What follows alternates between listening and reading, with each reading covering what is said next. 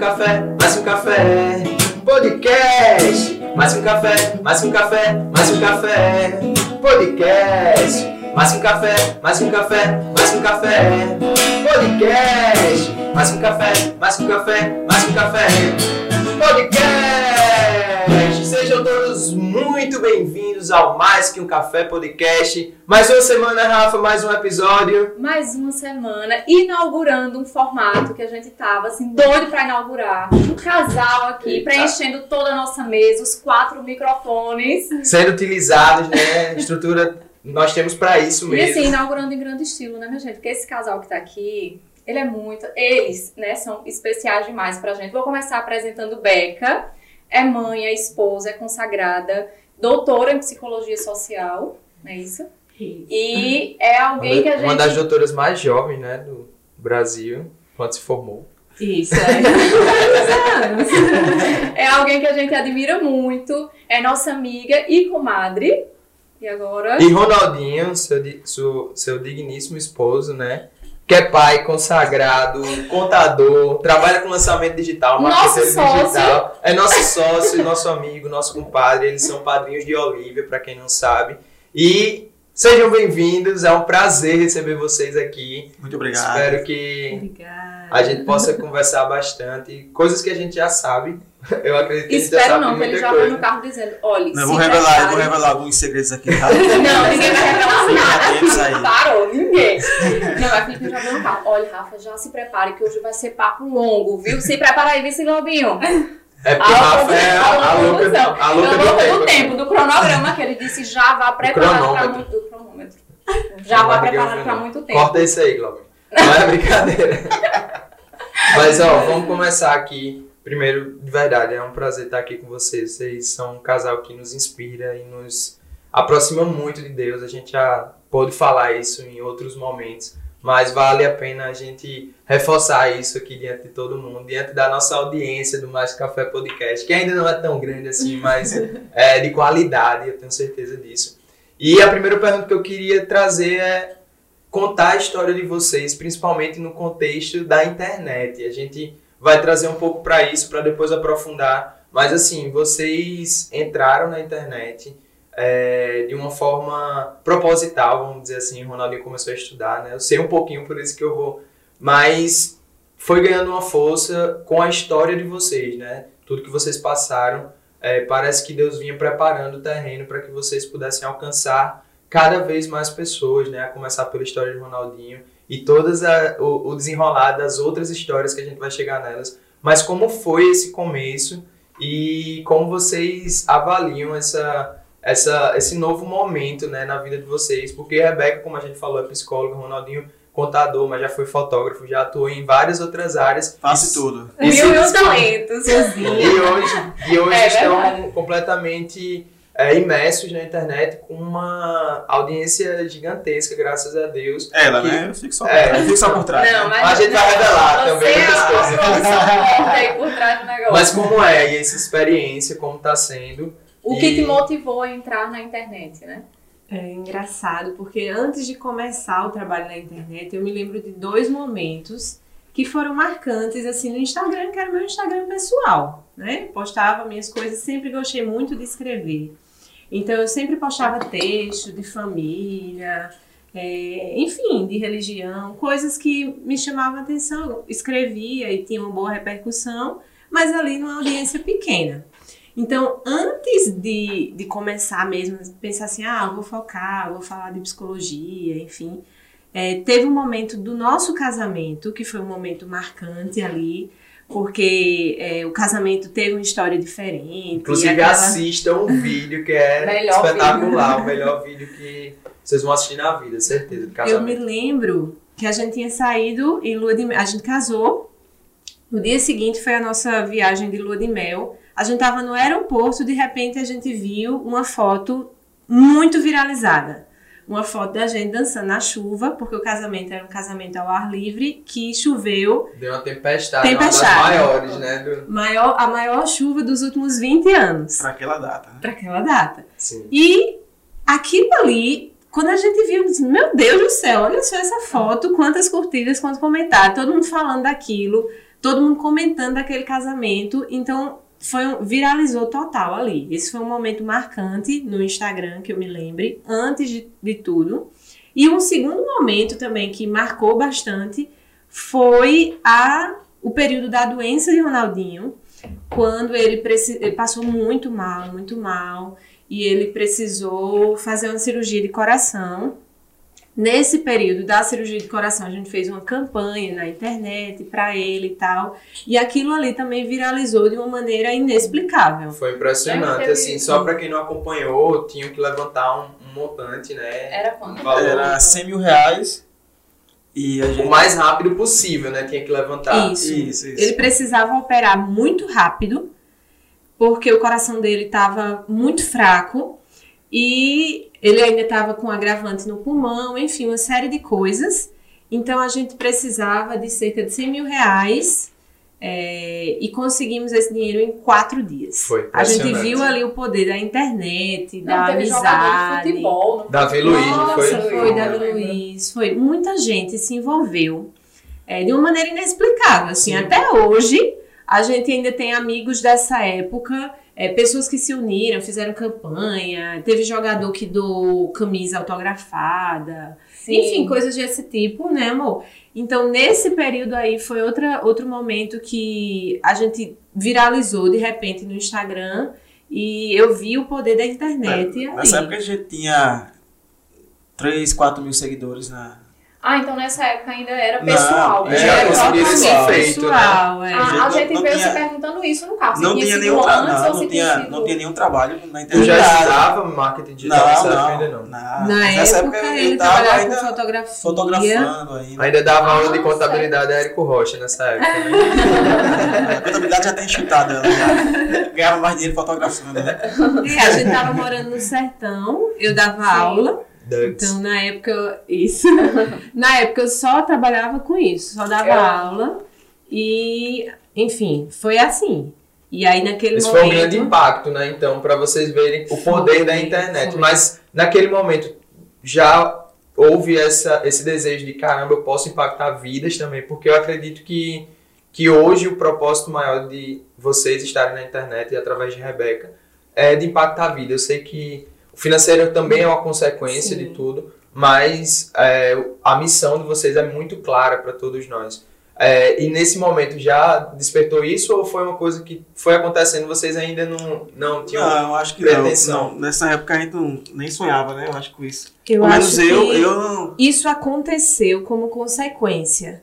A gente não esperava, não esperava também repercussão. A gente chegou a receber cartas de pessoas dizendo como naquele movimento é, elas foram impactadas pelo poder da amizade, da fé. Então, assim, aconteceu como consequência, mas não era o nosso objetivo. Naquele momento Sim. ali a gente estava realmente passando por uma situação que precisava resolver rapidamente e o que a gente fez foi pensar o o que é que a gente pode fazer aqui para salvar a vida dele. Sim. Eu nem queria, né? Na realidade. E ele não queria, Não foi. queria. Mas eu lembro, eu lembro que quando Ah, foi postar, Eu. ele ainda tava meio Isso, ele me receoso, né? Nossa, Assim, ele me pediu para que não, não fosse para o Instagram.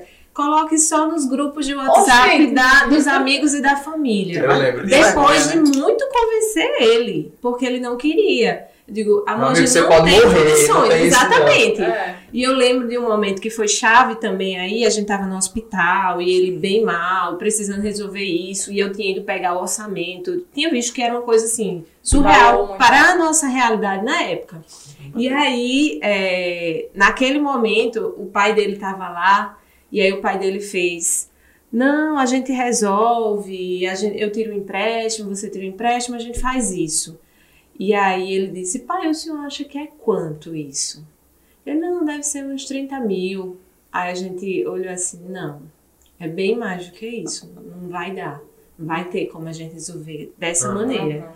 E ali ele se impactou, o pai se impactou. E aí eu já estava pensando, já tinha conversado com outras pessoas, Daniel, Andrei, e a gente, não, vamos fazer uma campanha, né? E aí foi o processo de convencer ele que ele não queria. E aí ele disse, não, eu só aceito se colocar só no grupo de familiares e amigos da gente.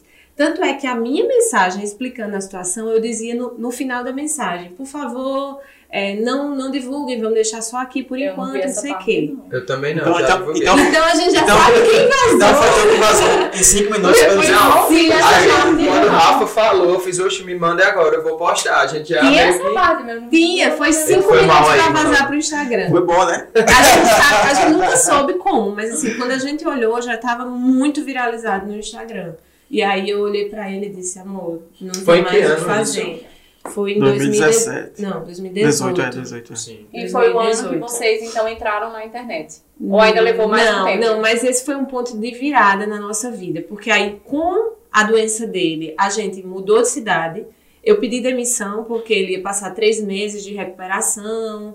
Então, não tinha condição de eu voltar para Patos com, com Cecília pequena. Nossa filha Sim. tinha um ano e um pouquinho ali. Não tinha condição. Então, eu pedi demissão e voltamos para João Pessoa na cara e na coragem mesmo.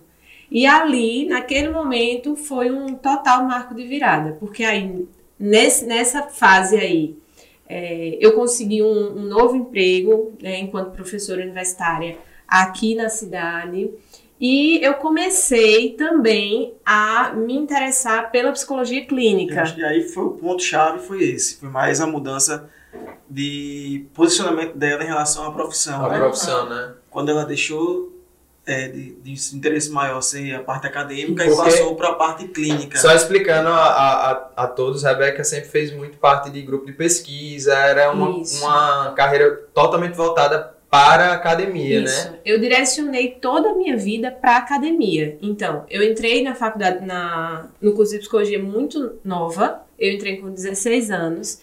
E quando quando estava ali por volta do terceiro período, eu já quero fazer mestrado, quero fazer doutorado, quero trabalhar com pesquisa, academia, Meu já. Deus do céu. E eu fazendo turismo, querendo só viajar, mas fala. E Mas, aí, mas essa não é a intenção. Achei que fosse. E ali eu já, literalmente, já tinha batido na porta de professores, pedindo para trabalhar com eles e tal. E nesse momento, eu, eu era aquele perfil nerdzinha mesmo, na escola e na universidade. E ali, naquele momento, eu acho que pela questão da no- das notas, mas também a- do posicionamento em sala de aula, eu consegui uma vaga num grupo que era bastante concorrido. E ali foi que, tipo, brilhou meus olhos mais ainda para a parte acadêmica. Mas Sim. essa era total ali minha O plano de vida, Meu né? plano de de carreira. vida. Até 2018. Plano de carreira. até 2018. Então eu fui muito focada nisso aí. Então eu saí da graduação, abrevei meu curso, fui pro mestrado, é, do mestrado fui pro doutorado, terminei e fui dar aula. Ou seja, tudo conforme o planejado. Sim. Só que teve um ponto, um pouco antes da doença dele, que foi muito marcante para eu decidir depois e começar a pensar naquilo. Sim. Que foi é, um dia, né? Enfim, lá na, na faculdade eu já estava fazendo aquilo que eu me planejei, ou seja, eu já tinha aberto meus próprios. é, meus próprios grupos de pesquisa, extensão, monitoria, ou seja, eu estava dentro do script Aham. do planejado. E só que eu comecei a me envolver com outras, com outras coisas, assim, de estar ali com o aluno, no cuidado, enfim, de, de dar orientações a eles. E um certo dia, eu notei que tinha um aluno que não estava bem. Nitidamente, ele não estava bem. E era uma prova, e na época era uma prova de análise de dados, ou seja, nada a ver. né? Não tem como você Aquela- ficar bem, não. Eu, eu, eu entendo. Quem até que ficar bem, fica bem. Só de ouvir eu já tô mal também. Que era uma coisa que eu trabalhava muito, na verdade. Cheguei a ter uma empresa de análise de dados nessa Lembra época. que me ajudou no meu TCC? Lembro, lembro. pesquisa? Rafa só tirou 10 Inclusive, por é verdade, é verdade que depois da apresentação, o pessoal da banca, né? Eu nunca vi uma pesquisa tão bem elaborada e obrigada. Tu não pagou ainda hoje, foi. Poxa, cara, Não é verdade, tô com essa dívida até hoje. Olha aí, ó. É isso era o que eu fazia. Então, assim, eu trabalhava muito com consultoria, de análise de dados, pesquisa e tal. E era uma aula de análise de dados normal, na verdade, uma prova. E eu notei que esse aluno não estava bem. E eu fui falar com ele. coca? Perguntei, você tá precisando de alguma coisa? E ele nem olhou pra mim e só disse não. Aí eu, beleza, né? Só que eu notei que ele seguia do mesmo jeito. Então eu fui lá uma segunda vez e ele de novo, não. E eu entreguei a prova. Com menos de cinco minutos, esse aluno jogou a prova no meu birô, fechou a porta e saiu. E eu achei aquilo muito estranho.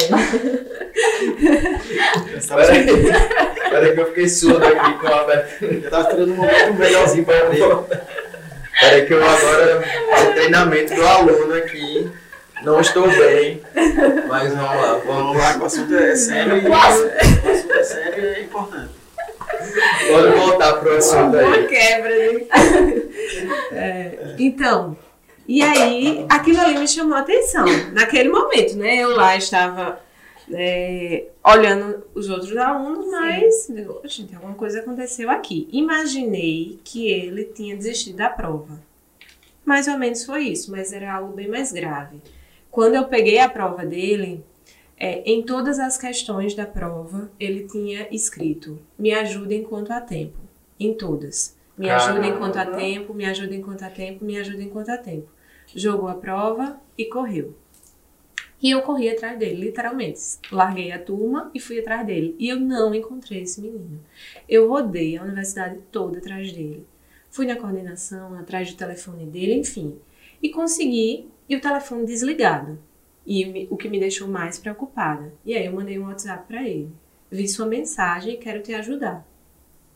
Com pouco tempo ele respondeu: Oi, professora, eu realmente preciso de ajuda. E ali eu marquei para encontrar ele, é, conversamos, e tudo que eu me questionava é por que foi na minha aula que não sou psicóloga clínica. Todos os Todos outros sabiam, professores né? E todos Eram- sabiam, os alunos. Sabiam, sabiam sim que eu era só professora, né? Que o meu perfil era um perfil muito de pesquisa, Sim. né? E aquilo ali me inquietou, porque ele disse o seguinte, professora, eu já estava assim há mais de uma semana e ninguém tinha notado. Ninguém nunca tinha me perguntado. A senhora foi a única que me perguntou. E é, aquilo ali foi um- uma virada de chave na minha cabeça. Porque eu pensei, se eu tivesse me preparado, eu poderia ajudá-lo mais. Enfim, a gente conversou, ele ficou bem, ele realmente é, Hoje trabalha com estatística, né? é, nem sei dizer com que ele trabalha, mas assim, foi muito Impactante. impactante para mim, aquela experiência. E aí eu comecei a pensar sobre aquilo. Será que ainda dá tempo? Sabe aquela coisa de pensar assim, caramba, eu me direcionei para uma coisa. Será que eu ainda tenho tempo de mudar, Aham. de Redirecionar, é, né? exatamente. E na doença de Ronaldinho, quando a gente voltou para cá, que, enfim, nossa vida mudou completamente, mudou de cidade, de trabalho, de tudo, é, eu vi uma oportunidade de entrar na clínica, Aham. de começar a estudar para entrar na clínica. E o que é muito curioso, porque eu estava com aquele pensamento e não falei nada para ninguém. E eu lembro de um dia que é, Daniel foi, foi almoçar lá em casa. Daniel é o cunhado de Meu cunhado, Priscila, psicólogo clínico. ele maravilhosa. E a gente é- vai receber ele um dia aqui. inclusive, vai estar na nossa lista de convidados, a Luda. Vai ser a mais ele- engraçada, a mais engraçada da. E ele, pra mim, é uma referência. Sim. Ele e Andrei são referência na clínica. E aí, Daniel olhou pra mim e disse: Por que tu não vai pra clínica? Do nada, eu não falei nada. Ah, tu não tinha disse. compartilhado. Não, não, não compartilhei. Ele disse: Por que tu não vai pra clínica? Aí eu: Tu é doido, Dan. Eu não direcionei minha vida pra isso, não, menino. Eu fiz estágio em outra área, tudo na minha vida foi em outra área. Aí ele: Dá tempo sim, dá tempo sim, é só você querer, é só você correr atrás curioso, porque um pouco tempo depois, Andrei perguntou a mesma coisa. Pouco tempo depois, para vocês verem como assim, As coisas vão. vai ser Deus vai, Deus, né? A formatura pessoal mais concorrida da Paternal, né? Deus vai mandando sinais. E é engraçado Vai. como a gente também condiciona isso. a nossa vida a algo que nem sempre é pra gente, pois né? é, e a gente exatamente. E às vezes a gente vai fugindo ali, as coisas É, são claras. Era muito questão de medo também, né? Medo era. Porque São, apesar de ser ter- uma área muito diferente, né? É, por não ter feito a, a parte técnica da coisa, né? Se Que preparar era uma coisa que dava pra- pra se correr atrás. Tanto é que eu corri Só atrás depois, na prática, a né? Rebeca trabalhava muito com isso, de Aham. estar lidando com É, sempre foi num uma- a, num a um com, com a pessoa, com alguém pra dar uma palavra de suporte, pra ajudar em alguma coisa É. emocionalmente. Isso, então isso aí isso. já era, era, já era a prática diária dela há muito tempo. Só que ela não se sentia insegura por não ter Isso. feito estágio em clínica, não ter estudado uma especialização. sempre foi tipo, muito interessada pelo outro, né? Isso, assim, o comentário dele, né? Você foi a única que percebeu. É uma coisa que quem convive contigo também tem esse sentimento, porque em qualquer circunstância a Rebeca consegue chegar, tipo, notar alguma coisa diferente, ou então, mesmo que não tenha nada diferente, você é muito interessada. É uma coisa que, como melancólica, é uma pessoa que, tipo, eu me sinto até é, livre pra conversar, entendeu? Aham. Enfim, eu acho que você nasceu com isso. Eu só, só não tinha entendido ainda. Pois é, e isso foi importante também, porque muitas pessoas começaram a me dizer isso. E nesse período eu comecei a estudar, né? Ouvindo lá o pessoal, comecei a estudar, fazer cursos e tal. E aí teve um dia, sem eu colocar nada novamente, eu recebi um direct de uma pessoa. É, aonde você atende? Eu quero me consultar com você. E eu pensei assim, eu nunca coloquei nada sobre isso. Por que E essa começou, pessoa- exatamente, porque Aham. essa pessoa E veio. não, até, até esse momento não tinha nada de trabalho na internet. Nada, Aham. nada, Sim, nenhum sim. trabalho na internet. E aí eu digo, é, não dá mais pra fugir. É, Vitor Frankl, que é uma referência na psicologia pra mim, em toda a minha clínica, ele tem uma frase que ele diz assim: quando estamos no caminho certo, a vida ajuda, né? Sim. quem acredita em Deus, pode colocar Aham. quem- quando estamos no caminho certo, Deus Deus ajuda. Isso parecia muito claro para mim. Entende assim? É esse o caminho, né? Os sinais estão aí, não vê, é, só não vê quem não quer, Aham. né? Então, por conta disso, eu comecei a ir para a clínica. E nessa época, eu comecei a estudar muito a parte de temperamentos. Foi uma coisa que me interessou, comecei a estudar. A gente começou a falar muito sobre isso também lá na comunidade. Eu Sim. comecei a dar formações, enfim. Maravilhosas, inclusive. Tivemos a, A gente né, teve a assistimos um honra. ano de formação com a Rebeca, a gente contava os dias. E eu tava todinho, o caminho todinho con- conversando e comentando a formação, era maravilhoso.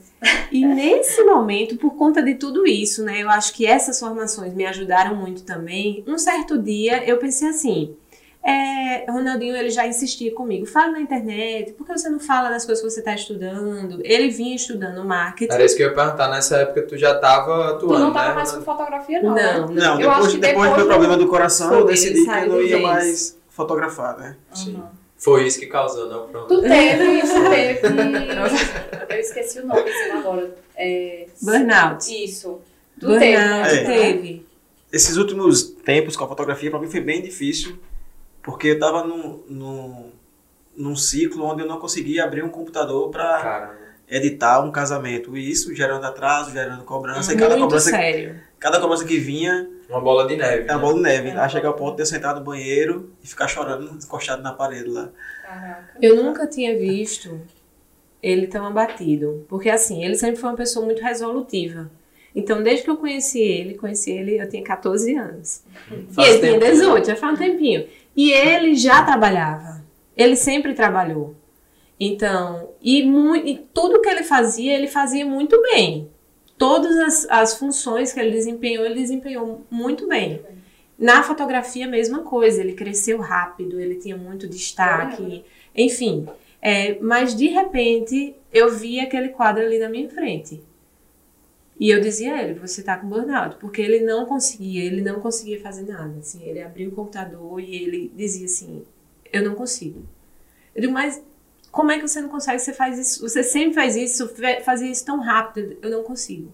E ficava ali, às vezes, horas e não fazia nada, não conseguia realmente. Sim. Então ele ficou muito abatido, assim, eu, eu percebia claramente, ele começa a ficar mais deitado, eh, não queria levantar, não queria falar, e foi bem difícil, bem difícil mesmo. E aí, quando foi a, a entrada no marketing? Tipo, Eu lembro que foi Nixon que chegou lá em casa, ele começando uma vez, falou, ó, tem um cara lá na internet, Ícaro de Carvalho, tá fazendo aí um desafio de 21 dias só sobre como ganhar 10 mil reais em um mês, negócio assim, uma semana, sei lá. aham. Aí, ó, negócio massa, né? 10 mil reais. eu vou lá dar uma olhada nisso aí. E comecei a seguir Ícaro, comecei a acompanhar aquele desafio, que era uma live por, por dia que ele fazia. E depois daí eu não parei mais, né? Beca já É. estava na internet, eu ainda não. Não. Não. Ele ficou Ah, empolgado com isso. quando ele começou a. Ah, eu achava que tinha sido o processo, não. Rebeca estava na internet, aí Não. Ronaldinho. Não, ele que me Rebeca, incentivou Rebeca a... começou depois que já tinha entrado na clínica. Isso. Entendi. ele ficou me incentivando, né? Ele, É porque, ela, é porque ela já postava alguns textos, né? É, e. Rebeca escreve super bem, inclusive estamos ansiosos pelo, pelo livro, que eu sei que vai chegar a hora. Vai, esse aí vai sair, com certeza. Então, ela já fazia algumas as postagens com os textos, mas sem nenhuma pretensão, né? Isso. Porque no Instagram pessoal dela, ela gostava e fazia, né? E assim, uma coisa que eu acho que eu nunca nem disse isso a ele, mas assim, é, como tinha sido muito sofrido o período do burnout dele, enfim, depois veio a doença, e eu tava ali nessa intenção já na clínica e tal, e ele começou a ver uma coisa que eu via que brilhava os olhos dele, e ele pensa, e ele tava totalmente empolgado, eu nunca vi, né? Ele daquele jeito, assim, focado, Ah, empolgado estudando sempre tô, né? muito. No início sempre todo. né? Não, mas tava bastante, assim, sabe? Mais que o normal. É, mais do que o normal. Então, e ele insistia porque ele queria colocar em prática aquilo que ele estava estudando. Aham. E eu não queria, mas por que, que eu coloquei? Porque eu digo assim, não, é o que ele precisa. É uma forma também de incentivá-lo a sair dessa. Exatamente. Então, assim, eu queria? Não queria. Naquele momento eu não mulher queria. sábia, né? Mas assim, eu via que ele precisava daquilo. Porque se ele não tivesse alguém para colocar em prática, ele rapidamente aquilo Ia ele ia passar, passar. Aham. né? Então eu digo, beleza, é, eu acho que eu preciso realmente ir. E aí eu digo, o que é que eu poderia falar? Eu tô falando o tempo todo de temperamento. Deixa eu ver aqui se alguém se interessa por isso. E aí eu coloquei nos stories, fiz tipo uma sequência nos stories falando, digo, quem aí tem interesse numa live sobre temperamento? E aquilo ali, tipo, na época, para o, o meu perfil pequeno, muita gente respondeu dizendo que tinha interesse. Só da comunidade já tinha uma galera, né? Manda, manda. Exatamente. E a outra galera dizendo, sai daí, E aí tinha meus alunos. Sempre tem. É uma piada interna.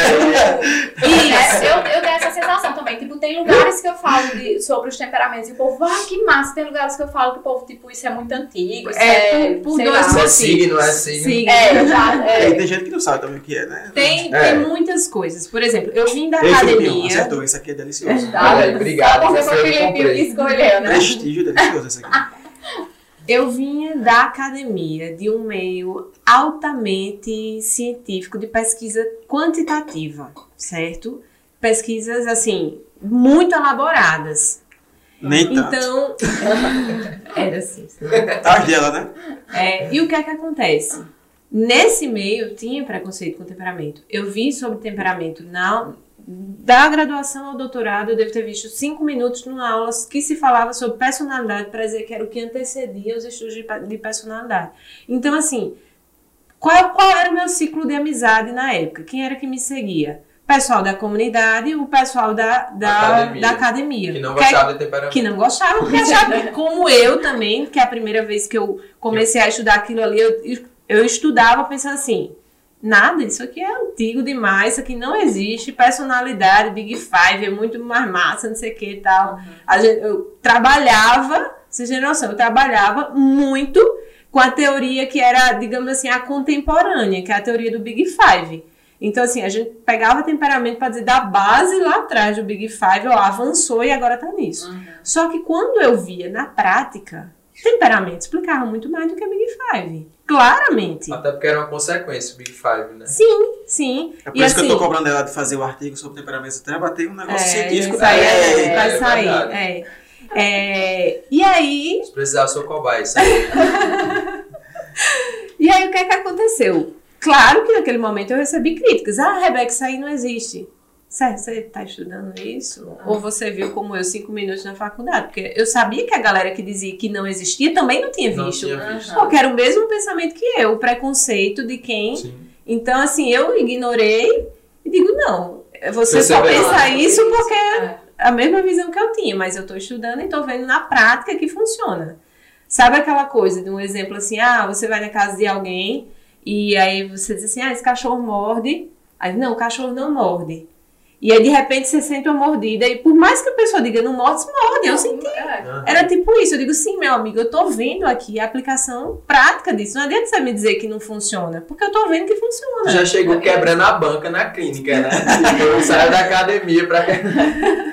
Então, tipo assim, não tinha muito valor aquela opinião, porque eu tava vendo funcionar, entende?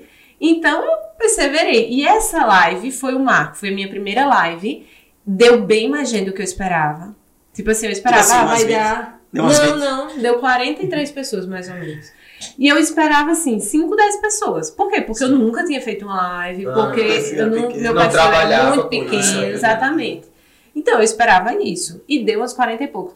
Até porque tinha muitos alunos, né? E os alunos Sim. gostavam de mim, eles estavam lá empolgados, falando. Então, assim, meus alunos até hoje, eles Querem me ganhar ponto, acompanham. né? Certeza, na média com a professora. Até hoje eu tenho muitos alunos que me acompanham, assim, eu percebo isso. E estão lá sempre comentando. Eu acho, Beca, só abrindo parêntese, que essa tua postura também de ter passado pela docência, né, e depois ter seguido na internet, tá criando uma nova, nova safra de psicólogos, né? De certa Sim, sim. forma, eu não sei se parou para pensar sobre isso, mas a Uhum. gente já tá numa geração que a gente tá sucedendo nossos pais, né, Sim, nossos sim. nossos tios, enfim. E eu na música sinto isso um pouco, né? Tipo, a, a partir do momento que vão meus ídolos dentro do forró vão, vão morrendo, eu que vou meio que assumindo isso. E na psicologia do mesmo jeito, né? Você tá ganhando essa força, né? Até por sua história, por tudo que você já estudou e passou.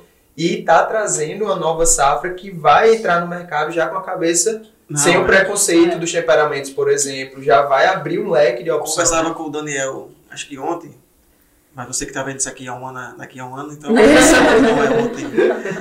E ele dizia, né, que a psicologia brasileira, ela vai revolucionar a psicologia mundial dentro de poucos anos. Porque Eu o que está que se tá criando aqui dentro é algo muito novo e algo muito inovador, que nenhum E canto do mundo... E algo, muito e algo que, profundo que, que, também. que tem uma comprovação, né? Sim. Que não é um achismo, não é só uma teoria. A gente vê claramente dentro do nosso ciclo de amizade, dentro das pessoas que nos seguem, pessoas sendo impactadas e mudando radicalmente a vida Sim. a partir dos seus estudos, das suas lives, do que você explica, não só a sua, Andrei, Daniel, Sim, Nixon, sim. toda, toda um- um- uma nova safra de psicólogos que está, de fato, motivando e mudando vidas, né? Então, não tem o que contestar diante de um fato, né? Eu acho que isso é muito importante ser, ser dito, porque para reforçar né, o trabalho que está sendo feito. Sim, é, a internet ela veio muito nesse sentido também, porque se de um lado eu recebi ali um, um pouco de porrada, não vou dizer que foi muito, porque assim, conta nos dedos, tá? Assim, a nível de crítica, diante daquilo, do impacto positivo, a crítica era bem menor. Mas assim, se de um lado havia isso, e claro, a gente vai perdendo amigos, vai. Eu perdi amigos, Sim. amigos Uhum. nesse processo Natural. pessoas que vinham assim unicamente para criticar "Ah, como é que você fez um post falando em religião e agora fala de psicologia e não sei o quê. Enfim, coisas desse tipo que aos poucos eu fui vendo que, olha, minha visão é diferente da tua, então... Te respeito, é, mas não ah, preciso te dar Beleza, ouvido. exatamente. Então, assim, também eu sei que foi filtrando, né, com o tempo, o meu, o meu público, mas por outro lado, eu achei, assim, inúmeras pessoas maravilhosas que tinham um trabalho muito parecido, que talvez se não houvesse internet, ia ficar cada um ali no seu Aham. mundinho se sentindo talvez um ET. Aham. Mas ali não, a gente encontrou um grupo muito bom e esse grupo realmente ele vem ele vem ali trazer um novo para a psicologia. E aí, como foi, já voltando para essa. Porque a história de vocês, o trabalho né, que vocês desenvolvem na internet, fora dela, é, vai sendo sempre modificado pelos caminhos que Deus vai, vai Isso. apresentando. Né? A gente que acredita em Deus pode falar assim: é, vocês têm planos, mas Deus vem e faz algo que inicialmente parece impossível de ultrapassar aquele obstáculo, mas por termos fé, a gente persevera e acredita que há, um, há uma chance, há esperança, né? E vocês, quando passam, voltam maiores, né? Assim, não só no sentido de números, que também é um- uma verdade, mas assim, no sentido de personalidade, de validar o que estão fazendo. E como foi? Tipo, você entrou na internet, falou de temperamento, viu que o negócio estava andando, como foi a postura de vocês para que para dizer, não, agora vamos botar fogo aqui na uh, botar lenha nessa fogueira para incendiar mesmo. Eu lembro que Ronaldinho, na época, trabalhava com outra coisa e até deixou mesmo pra se É, dedicar. depois da cirurgia, ela conseguiu já. é, há uns, uns 15 anos atrás eu trabalhava na Faculdade de Ciências Médicas da Paraíba. Como Né? contador? Não, Não. ah, não, calma. Eu era um estudante ainda, estudava contabilidade ainda. Poxa, não te chamei de Fotógrafo não. do intervalo, Eu né? era estagiário, Da tá? internet. Eu era estagiário da informática. Laboratório de informática. Aí depois fui pra contabilidade. Ligava os computadores, resumindo. É Isso, justamente. Fazia, ajeitava as formatação dos trabalhos dos alunos. Fazia a, Justificava, né? Só selecionava contra, Ninguém sabia fazer a, contra o tema. capa, a capa e a. outra capa. Não, aquela que, que vem as páginas, como é o nome? Suma- O sumário. Ninguém sabia fazer sumário. nenhum aluno sabia fazer sumário, a gente fazia, vai todo mundo. É mesmo. Isso é. Era isso. Não, então eu trabalhei lá e criei uma relação muito boa lá dentro. Eu só saí de lá nessa época porque quando eu me formei, em contabilidade eu me formei, e a fotografia já me dava um retorno financeiro muito bom, então eu não queria saber da... Me formei porque eu estava estudando, Aham. mas eu não, não, Não me seguiu, interessei, né, não mercado. a contabilidade. Então todo mundo lá sabia que eu já tinha dito que quando me formasse, eu ia deixar o trabalho lá e ia continuar só com a fotografia. E foi o que aconteceu. Então eu saí lá em 2012, foi quando me formei, eu entrei em 2007. Em 2012 eu saí, mas continuei me dando muito bem com os donos da faculdade. A facu- a faculdade me chamava para fotografar os eventos lá, as formaturas que tinha, tudo. E nesse episódio da minha doença, já uns cinco anos depois, seis anos depois, eles foram eles que contrataram Rebeca para dar aula lá na faculdade. Então, Rebeca Que foi bem incrível, porque assim, ele estava internado. Né? Isso, o, o diretor da faculdade foi me visitar, pra você ver que a gente tinha uma relação próxima, assim, mesmo tendo saído. E a gente contou toda a história a ele, que Não. a gente queria, que estava em Patos, mas que queria voltar pra cá. E eu sempre muito atrevido, e perguntei, doutor Sérgio, doutor Sérgio, o nome dele. Tem uma vaga lá pra Rebeca, não? Ronaldinho É. sendo Ronaldinho. Desse jeito. Porque eu tinha pedido demissão há uma semana, tipo, sem saber o que fazer. E foi muito engraçado isso, né? Porque assim, ele olhou pra mim e fez: Você trabalha com o quê? Aí eu digo: Eu sou psicóloga, dou aula de psicologia, de pesquisa, de estatística. Aí ele: A professora de estatística tá entrando em licença. Quer? Aí eu Cara, digo: Gente, Tava grávida, né? agora. Aí pronto, então ele contratou ela. E, ao mesmo, e depois, quando eu me recuperei da cirurgia, eles me contrataram também para voltar a trabalhar lá. Praticamente na mesma função que eu fazia antes. E eu fiquei um ano trabalhando lá, só que durante esse ano eu comecei, foi o tempo também que eu comecei a trabalhar já Sim. com internet em internet. Rebeca.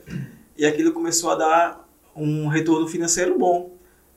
Só que eu fazia as coisas meio que lá dentro, assim, quando eu tinha tempinho eu fazia uma coisa e tal. Não tinha muito tempo. Eu via que eu precisava de mais dedicação para para aquilo ali. Então foi quando eu pedi demissão de lá, só eu, né? Ela ficou, é, para me dedicar só só marketing digital. sim. E daí para frente a gente foi crescendo mais, foi crescendo e vai lá e começar a contar mais. É engraçado que tudo também tem esse passo de fé que vocês deram, né? Desde, desde a ida a Patos, a volta, a sair da Não, é academia pra ir é. pra clínica, Ronaldinho. Eu sempre fui muito confiante de que Deus nunca ia desamparar a gente nas Sim. coisas, nos obstáculos que Ele colocava na nossa vida. Então, é, tudo que surgia, eu não tinha medo de arriscar. Ah, será que vai dar certo? Não sei, vamos lá, vamos fazer por onde e vamos acreditar que vamos fazer a nossa parte, né? Vamos deixar que Gente, Deus faça. É essa pessoa mesmo. Eu tive a oportunidade de fazer um lançamento com ele, dava raiva essa, essa conversa dele. Não, vai dar certo, vamos lá fazer. Ronaldinho, mas não vai dar tempo. Não, vai dar certo. Ronaldinho, não vai dar tempo. Vai dar certo, tá bom, desisto. Vai dar certo, vai dar tempo. Ele é assim, e assim, o que a gente tem hoje foi por conta dessa ousadia dele. Ele é bem mais ousado do que eu. É, o nosso primeiro lançamento, eu acho que eu tinha por aí 4 mil seguidores, por aí mesmo. E eu pensava assim, ele dizia, pensa o que é que você. Quais são suas habilidades, o que é que você gosta. E o que é que eu me destacava naquele momento? É, nos estudos. Né? Sim, o fato. que tu desenvolveu tipo uma, uma forma método, de né? estu- um Isso. método pra. Isso, exatamente. Esse foi o meu primeiro curso. E que foi, me Abre o novo surpreendeu, que eu tô precisando. me surpreendeu muito esse curso. É, a gente gravou em casa, tudo eu e ele, né? E foi literalmente isso. O- como é que eu fiz? Ele dizia assim, pense, como é que você fez para ter tão bons resultados em estudo ao longo da sua vida? Porque, E quem- pra quem não sabe, Rebeca sempre foi em primeiro lugar em tudo que ela fez. então, todo concurso que ela fazia, toda prova para entrar, ela era a primeira, no máximo ali em segundo, às vezes, por causa de um décimo. ou por, por um currículo inferior, mas na prova mesmo era É. sempre, Ah, sempre a primeira. Isso aí também. Os desígnios de Manda a Liana Deus segundo também. que ele- que você tava atrás e você uma olhada na prova dela. É, porque assim, por detalhes, eu não fiquei totalmente nessa área. assim. quando a gente olha pra trás, eu, meu Deus do céu, eu não, é, assim, porque eu poderia ter, eu passei em concursos, mas sempre era um detalhe que me deixava de fora, assim. Ou então nem chamavam, tipo, nem chamavam ninguém. E eu tava lá nas primeiras colocações e não entrava. E hoje eu agradeço muito a Deus Sim. por isso, porque É. assim, minha vida ia ser outra completamente diferente. Completamente diferente. Então, assim, eu dou graças a Deus que não deu certo. E E seria uma vida mais voltada para si do que para o outro, como é, hoje, né? Totalmente, E- totalmente. Assim, foi através da internet também que muita gente conheceu a história de vocês e conheceu a história de Mateuzinho, né? Isso. E eu queria que. Eu acho que a maioria, ou todo mundo que está nos ouvindo e assistindo agora, deve conhecer a história já, porque ela alcançou muitos corações. Mas se vocês pudessem contar um pouquinho, né? Eu já, já mudei totalmente o foco, mas eu Rafa, estava Rafa já ansiosa. falou três anos aí. Não, história, eu mas- estava ansiosa para chegar nessa parte da história. né? Mas assim, eu acho que é quando você falou, né, desses detalhes, né? Por pouco eu não estava Isso. lá. E assim, é fácil olhar hoje pra trás e pensar, não, foi esse pouco, talvez foi Deus mexendo. Talvez não, foi Deus. Talvez mexendo. não, né? Mexendo os pauzinhos ali para que realmente não fosse, porque o que ele tinha desenhado para vocês era muito diferente de tudo isso, né? Sim. E assim, com certeza, é, ele chegaria, essa história chegaria a muitos corações, mas a internet potencializou, né, isso. O alcance foi, foi estrondoso, foi, foi gigantesco. E aí, é, se vocês pudessem, né, já pulando três anos da história, foi mal. Mas tem um- uma coisa importante que, assim, nesses três anos, a ponte que liga esses três anos, é porque se eu comecei ali fazendo um lançamento de estudo, voltado para estudo, que era aquilo que na minha cabeça eu sabia fazer, ah, deixa eu explicar o que é que eu sei fazer aqui, para as pessoas alcançarem resultados. Ao longo do processo, eu fui vendo que na internet eu conseguia fazer uma coisa que era unir tudo o que eu queria na minha vida Sim. Sim. que era, eu gostava de dar aula, primeiro ponto. Eu conseguia dar aula. Eu gostava de é, falar de Deus, de psicologia, de família, eu conseguia fazer tudo isso. E eu gostava de ajudar as pessoas. Então, assim, é, esse gostar de ajudar pessoas é, foi, acho que, a principal coisa. Eu comecei a ver que ali era mais do que um trabalho, era uma missão. E eu comecei a ver isso com o retorno que eu tinha das pessoas. Desde as primeiras lives, que. E era sem pretensão. É igual Sim. a pergunta que você fez da, da questão da, da campanha de Ronaldinho. Era sem pretensão. Eu falava e de repente vinha aquilo ali. muito, né? Isso. Exatamente. Então eu comecei a receber muitas mensagens de pessoas dizendo que a, a vida dela estava mudando por conta daquilo ali, do que eu falava, que eu não tinha noção da repercussão que estava causando na vida delas e tal.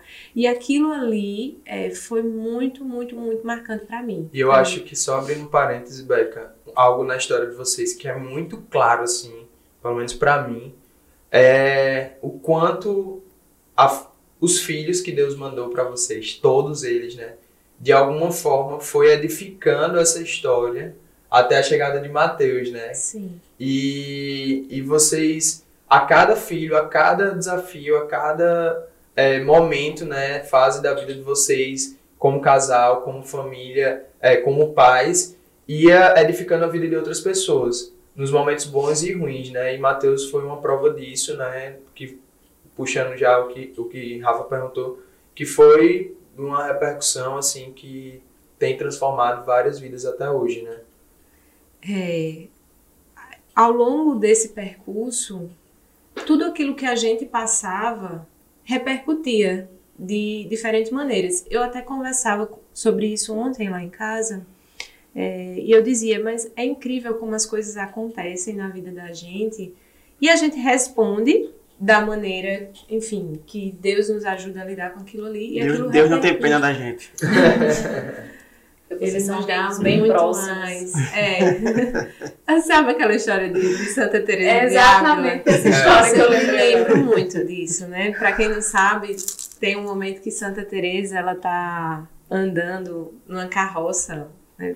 trabalhando numa, numa das missões, e ela cai, se machuca na lama. lama, e tal. E e ela questiona Deus com uma brincadeira, ela não questionou Deus, faz uma brincadeira ali com Deus e ele, e ele responde, é porque é assim que eu trato meus amigos. né? Aham. E ela atrevida, né, como uma boa sanguínea, diz, é por isso que tem tão poucos. mas assim, é, a gente percebe isso, mas na verdade, se eu paro para ver, eu recebo muito mais graças Claro. de- diante de tudo. Na cirurgia de Ronaldinho eu via isso. Ele estava entre a vida e a morte, ele estava muito grave, eu tinha medo dele morrer. Mas ao mesmo tempo eram tantas graças, era tipo a gente era tão cercado de amor que eu dizia, meu Deus, eu devia estar desesperada e eu não tô. A minha sensação era essa. Sim, eu recebo muito mais do que isso aqui.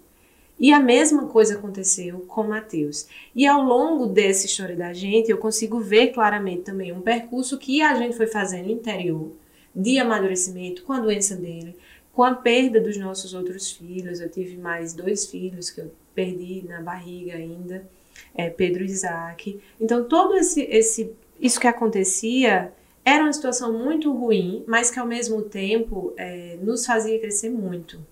Eu lembro que uma vez eu li em algum lugar que o nosso sofrimento, à medida que a gente vai amadurecendo, ele funciona como uma espécie de protótipo do sofrimento do mundo. Então, eu olhava para o meu sofrimento e eu dizia assim: eu preciso aprender a lidar com isso para que eu possa ajudar outras pessoas a lidar com isso. Então, se eu perdia um filho, é, por exemplo, antes né, até de Mateus, eu já tinha esse pensamento: eu preciso aprender a lidar com isso, porque muita gente não vai saber lidar com isso e eu vou precisar ajudá-los. Então, esse meu olhar sobre o sofrimento, eu sei que me ajudava a extrair lições disso. E era isso que eu falava, porque se eu batia muito lá no temperamento, uma hora eu cheguei e comecei a perceber que, para além do temperamento, eu precisava ajudar as pessoas a amadurecerem. E foi isso que foi mudando a nossa vida, foi quando a gente foi amadurecendo, lidando com as situações, e era isso a demanda real das pessoas. Elas não sabiam lidar com a vida, não sabiam lidar com os desafios que apareciam, porque elas eram muito imaturas. Então eu comecei a direcionar para isso. Tanto é que eu criei um, um, um, curso chamado Caminho, que o caminho é justamente isso, é um percurso de amadurecimento humano. E com Mateus, eu me vi literalmente tendo que fazer o caminho. Eu fui testada nesse caminho. Engraçado, que, engraçado não, né? Eu vinha falando com A o Filipinho e eu anotei isso. isso aqui, né? Que o sentimento que eu tinha durante todo esse processo era que, não sei se seria a melhor palavra, mas era como se tu estivesse validando com a vida, com as circunstâncias, né, que você estava enfrentando, tudo aquilo que você desenvolveu para ajudar outras pessoas. Era como se você tivesse a sua vida estivesse dizendo para todas elas, né, tem como, sabe, funciona. É possível encontrar sentido no Você pôs à prova seu próprio método. É, né? eu lembro que Eli, é, todo podcast a gente fala de Eli aqui. Já falei Eli com o Sam, Eli com o André, vai chamar Eli ela que Vai chamar ela. Mas eu lembro que ele deu até um exemplo. Eu falei, eu compartilhando isso com ela em alguma conversa. E ela disse, amiga, Frank é, validou tudo que ele desenvolveu No campo no campo é, de de concentração. concentração. E é exatamente isso. Era como se. Era como não. Eu, eu, eu sinto que é, né? E acho que você deve sentir isso também, como se você estivesse validando tudo aquilo que você sempre falou para as pessoas que era possível viver, né? Exatamente. Eu tenho essa impressão também. É, E aí a repercussão foi gigante. Mas conta aí a É história. só pra É, explicar. não, assim, A, Quem foi Matheus? É. Como surgiu Matheus? A Vamos gestação, Vamos lá. Vamos lá, Vamos lá, é, né? ajuda aí, Ronaldo. Eu ia falar isso. Então, é, quando eu tenho, eu disse que eu perdi dois, dois filhos na barriga e eu tenho mais Cecília, Lucas e quando o Lucas tinha três meses eu descobri a gestação de Mateus, né? Aquele momento choque, né, para Eu as ainda lembro Beto me chamando no cantinho. Tem uma coisa pra te contar. Amanhã eu te conto lá em casa. Eu digo, não, você vai contar agora. Carolina. não, amanhã eu te conto. Rebeca, você não Pra vai Rafa isso. logo. Eu não vou dormir, Rebeca, fale agora. Foi um choque pra todo mundo na época, né? Porque era mu- Luquinhas era um bebê de três meses, né? E é, a gente, como a Não gente brinque em serviço. Não precisa quer dizer isso. sua carinha, né? Como Tava, a tava esposa, hein? esperando em algum momento ele É, não. fazer um comentário desse, né? E é, Matheus me perdi.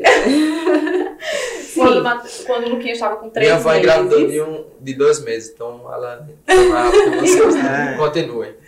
Só que a gente tem televisão, né? Ela não tem Internet, né? Netflix. Então, a gente descobriu essa gestação. Na, como a gente já tinha tido duas perdas, a gente também não passou a não reclamar mais assim de nada disso. Engravidou, ah, mas e agora como vai ser, não sei o quê. Porque nas duas vezes que a gente perdeu, foram momentos que a gente teve esse choque inicial. Sim. Um, porque eu tava prestes a defender meu doutorado. Então eu teve, ai meu Deus, e agora? Então esse ai meu Eu Deus, e agora? E esse desespero, eu não me permitia mais estender ele. Podia até ter o choque do momento ali, mas eu, peraí, peraí, o que é isso, né? Sim, eu sei do valor de uma vida, então, por mais que, né, a gente não soubesse como ia fazer para dar conta, porque era praticamente né, um- uma menininha pequena e dois bebês ali, né? Mas enfim, a gente em- com pouco tempo a gente já estava super empolgado com a ideia, pensando como ia fazer. Né? Eu lembro de Ronaldinho anunciando, acho que Luquinhas, no microfone lá na comunidade. Tu lembra disso?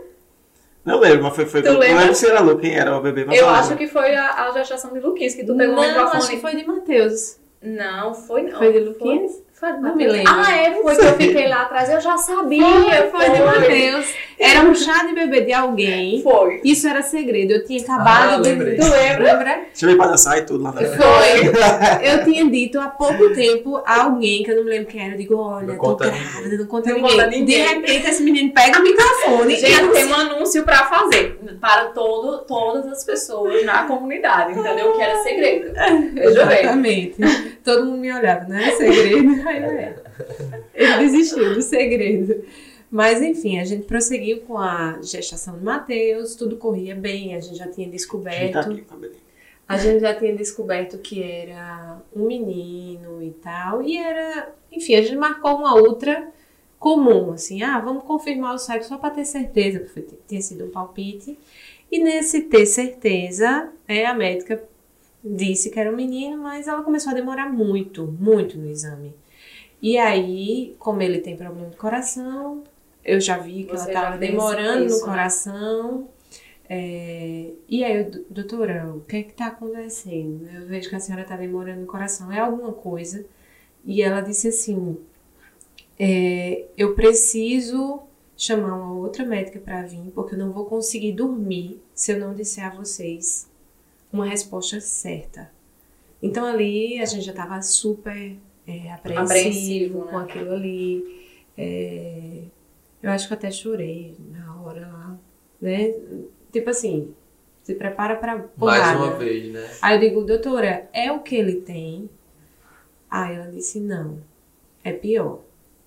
Então, assim, a gente não tinha noção do quão pior. E ali, naquele dia, é, a outra médica chegou e ela nos explicou que se tratava da cardiopatia mais grave que havia. É a síndrome da hipoplasia do ventrículo esquerdo. Basicamente, é, ele não tinha um ventrículo, algumas pessoas chamam assim, síndrome do meio coração.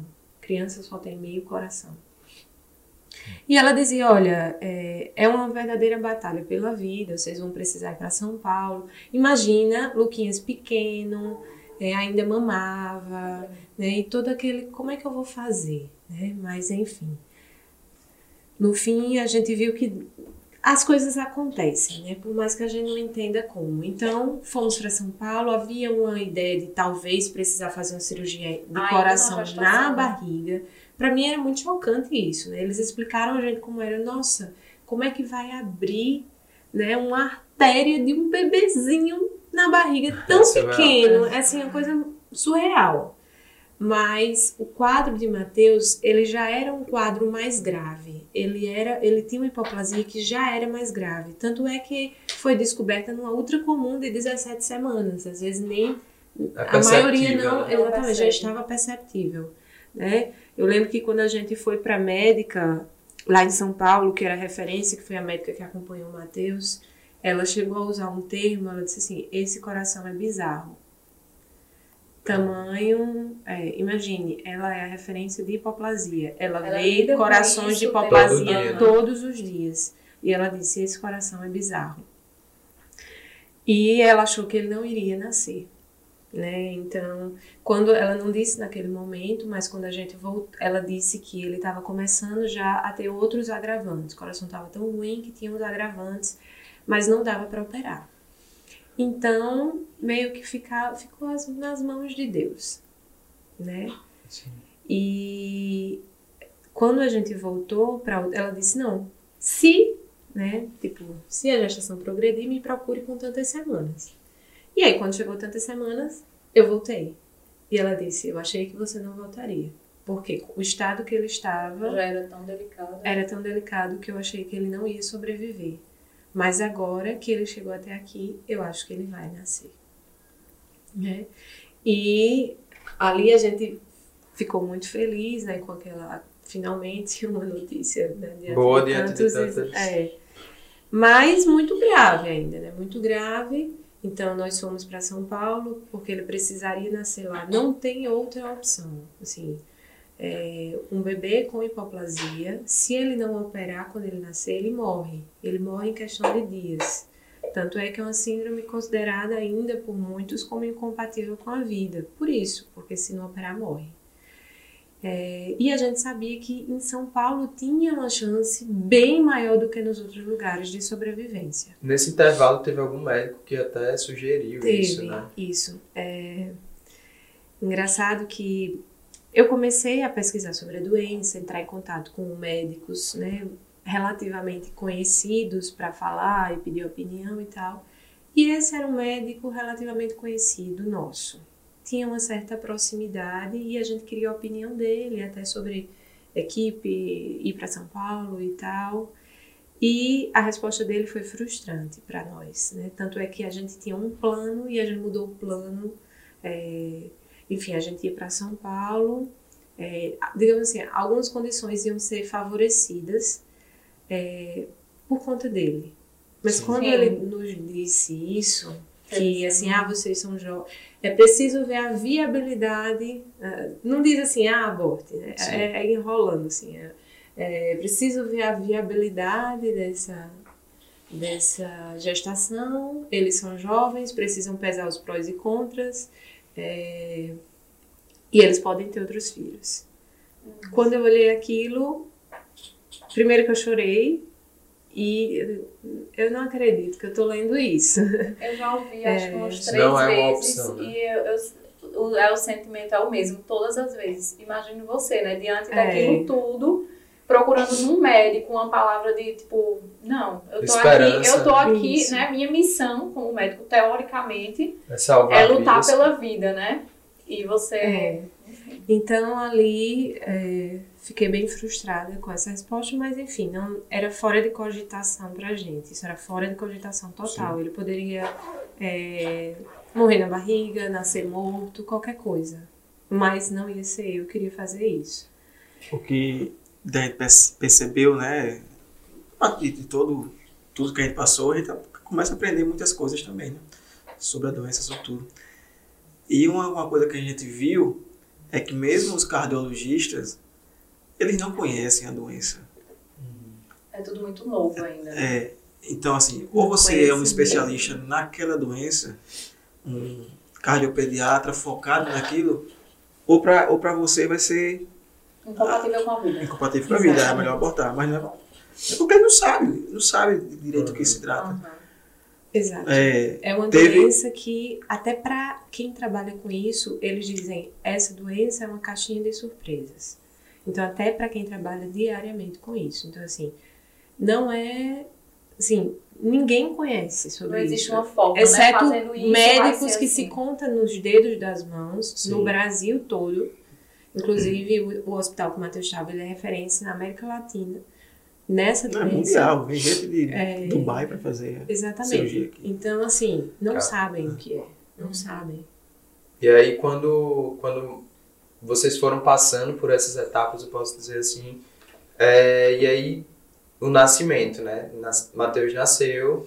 Como foi o, o processo inicial? Que depois de três meses ele passou por uma cirurgia, não é isso? Foi, foram três Não, meses? Ou quando foi assim que nasce, nasceu, assim que nasceu e depois de um tempo. Isso. Porque, assim, a hipoplasia. Quer explicar as etapas? É, a hipoplasia, ela no Brasil, ela, não sei, eu não sei se mundialmente também é assim, mas aqui no. Brasil ela tem dois métodos de, ser, de serem tratadas. Um, e um é o que a gente optou, onde o bebê, ao nascer, ele faz uma cirurgia chamada cirurgia híbrida e depois de sua recuperação ele volta para casa até completar mais ou menos cinco ou seis meses, que é quando o bebê ele ganha peso, ele ganha uma maturidade, o coração ganha uma maturidade, para ele estar forte o suficiente para entrar numa outra etapa cirúrgica, que é o que eles chamam de é, a cirurgia maior. É, eles chamam assim, né? A cirurgia maior. Que é, são duas cirurgias feitas ao mesmo tempo, que é- são chamadas de como é? Norwood, Norwood. Norwood e Glenn. Então, são duas etapas bem agressivas para o coração. Então, por isso que essa que a gente optou, ela dá esse tempo do bebê ter essa maturidade para aguentar essa agressividade dessa cirurgia. Mas tem o outro, a outra linha também que já faz essa essa Nor- Norwood. Norwood Norwood. na primeira etapa e deixa a Glenn sozinha para a Assim segunda ele etapa. nasce, só que sim. não dá alta. Então o bebê, O bebê fica, fica. até os 5, Ah, eu 6 lembro. meses internado no hospital para fazer a cirurgia. Quatro, cinco meses eles fazem um pouco mais cedo. E a gente optou por essa que vai para casa tal. Pra gente acreditar que era a melhor. É, É, não dá pra- pra no caso saber. dele. É, É, isso é sim, as taxas são Foi bem... quanto tempo do nascimento até a alta para ele vir para aqui, para João Pessoa, que vocês vieram? 40. Foram 47 quase dias na primeira meses, é. etapa, né? Sim, ele nasceu e ele nasceu já mais grave. E eu só percebi isso também porque quando eu vi outros casos de hipoplasia até lá mesmo, no mesmo hospital, os bebês esperavam 48 horas para a primeira cirurgia, 72 horas. Matheus fez com 24 horas. Sim, é, foi muito rápido ele nascer, eu olhar para ele e ele correr para UTI. Então, assim, ele operou com 24 horas da primeira cirurgia. Eu lembro que o médico chegou pra gente depois de 24 horas da primeira cirurgia e disse assim, um relatório maravilhoso, ele estava super bem, avançando bem e tal. Mas disse, olha, ele vai precisar fazer outra cirurgia, porque a gente descobriu um outro problema no coração dele, provavelmente daqui a uma semana ele vai ter que fazer cirurgia. Eu subi para ver Matheus, eu acho que foi a primeira vez que eu vi Matheus, porque eu não conseguia me levantar da cama por causa da cesárea. Quando eu subi, Matheus estava numa instabilidade terrível. Que ele, que o médico tinha dito que estava estável, mas assim, hipoplasia é isso, de repente Sim. muda. Quando eu entrei, o coração, a frequência dele estava subindo, assim, sem parar, sem parar. É, digamos, um bom, uma boa frequência 130, por ali, 120, 130. O dele estava 150, 170, 200. Subiu, chegou a quanto? Isso ele com 24 horas, 48 horas de vida. Chegou a 230 e nessa hora... Nisso ele tinha feito já. Já tinha A feito primeira a procedimento. primeira, é. Ex- exatamente. E ele intercorreu na nossa frente. A gente saiu de lá é, e os médicos, assim, parados ali, era, né, parados ali tentando resolver e não conseguir resolver. E aí disseram, ele vai ter que ir agora para outra cirurgia. E foi, né? Ou seja, com 48 horas ele já tinha feito duas cirurgias agressivas de coração. E passou por elas, né? E ele vinha avançando bem. Eu lembro que a médica dizia assim: "Eu gosto de Mateus porque ele vai no fundo do poço, mas no dia seguinte ele já se recuperou". Então ele se recuperava muito rápido. É, passava por muita coisa. Ele precisou, ele descobriram lá que ele tinha arritmia também. E a arritmia agrava muito isso, porque de repente o coração começava a fazer um ritmo estranho até que eles tinham que dar o choque, né? E ele passou Ah. por isso três vezes. É, pegou infecção, enfim, diversas coisas. Ainda a na gente primeira chegou etapa. ainda na primeira etapa. A gente chegou a ter alta da UTI. Matheus agravou, voltou para UTI. E aí ele se recuperou de novo, fez ainda um terceiro procedimento nessa primeira internação. Então, na primeira internação foram três procedimentos. E aí ele teve alta. E maravilha, né? Aquela Isso em paralelo, né, para quem não, não acompanhou a época, né, que tudo isso aconteceu, eles foram para São Paulo, todo mundo, né, se Sim, mudaram para lá. Cecília é, e Lucas, Lucas. Cecília, Lúcia, né, que é a, Lúcia. a mãe de mãe. Rebeca. E tiveram que se adaptar tanto à realidade de Mateus Isso. quanto à nova fase da vida de todos, né? Eu lembro quando eu fui lá a São Paulo, né? Ronaldinho ficava entre o hospital e o apartamento para dar atenção aos meninos, voltava para o hospital. Na época eu acho que Rebeca não podia sair, né? Era- Porque a gente já tava no apartamento, eu acho, na época que você foi. E no Foi. apartamento o Matheus ficava 24 horas comigo. Sim, Na eu, UTI eu exato, ainda nem- não podia nem sair. descer, né? Que eu fui lá na recepção, É. fiquei com o Ronaldinho. Mas assim, eu lembro também desse, desse outro lado, né? Porque tinha um filho ali precisando de todos os cuidados, mas tinham dois que também precisava desse desdobramento, né? Que, Isso. que era muito muita correria, né, para vocês darem, te darem, darem tempo e atenção a tudo que estava se passando. E eu lembro que nessa, nessa fase aí, eu, muitas vezes eu pensava, né? Fazendo um paralelo agora sobre o trabalho na internet, né? Que a gente fazia. Que se não fosse aquele trabalho que a gente fazia na, na internet, que já tinha que dar, já tinha uma certa maturidade, a gente não teria tido condições financeiras De bancar tudo. de estar lá dessa forma como a gente estava. Foi, assim, financeiramente foi tranquilo, até tranquilo, essa primeira parte lá. A gente conseguiu. Eu lembro ter- que no almoço até, eu até perguntei aí, Ronaldinho, como é que tá? E tu Por relatou conta isso, do né? lançamento que a gente tinha feito do caminho. Antes de ir, né? Isso. Porque o caminho era uma coisa que estava na minha cabeça, tipo assim, digamos, era o meu grande projeto, mas eu idealizava ele para eu fazer com um ano. Quando a gente soube de Matheus, É a gente fez em uma semana. Então, Sim. assim, pegou o que tava na cabeça, que eu achei que ia assim, aos poucos ir fazendo e tal, e a gente colocou aquilo ali, o máximo, né, dentro do que, que era para fazer, assim, me surpreendeu muito. E a gente lançou, A e deu Deus muito também. sucesso. É, exatamente, a graça de Deus total, total ali. Tanto pra gente conseguir executar, quanto pra vender, É. enfim. Imagina E aí- se isso. Ronaldinho, né, nesse, neste momento, tivessem presos a trabalhos que, por exemplo, não pudessem os dois Isso. juntos, Se eu- você lá, ele Se eu estivesse aqui, trabalhando ainda na, lá na, na né? faculdade, É, como é que vai não fazer? daria. Porque justificaria a ida dela, né? Mas a sua, Isso, é. não, É. não, pra E ver aí- como a vida, se, como Deus desenha a vida, como a gente Exatamente. precisa, né? Isso. Não como a gente, A gente quer. tinha certeza disso também. Sem dúvida. E aí Matheus recebeu alta, né? E foi a Ai, volta foi. de vocês. Nós lembramos muito bem. Foi Foi. maravilhoso, né? Assim, é emocionante demais.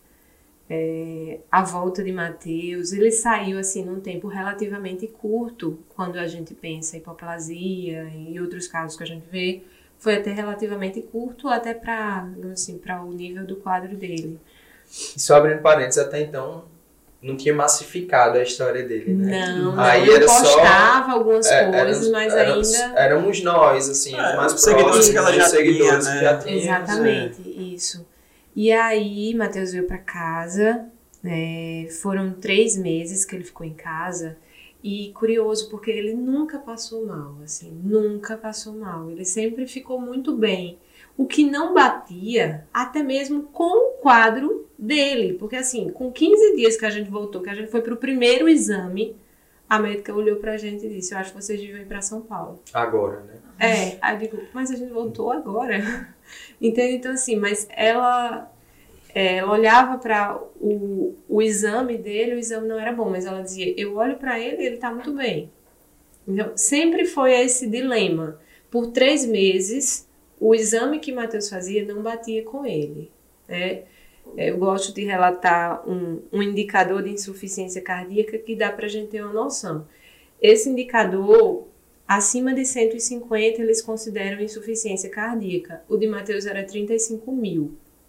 Ou seja, era um nível absurdo de insuficiência cardíaca.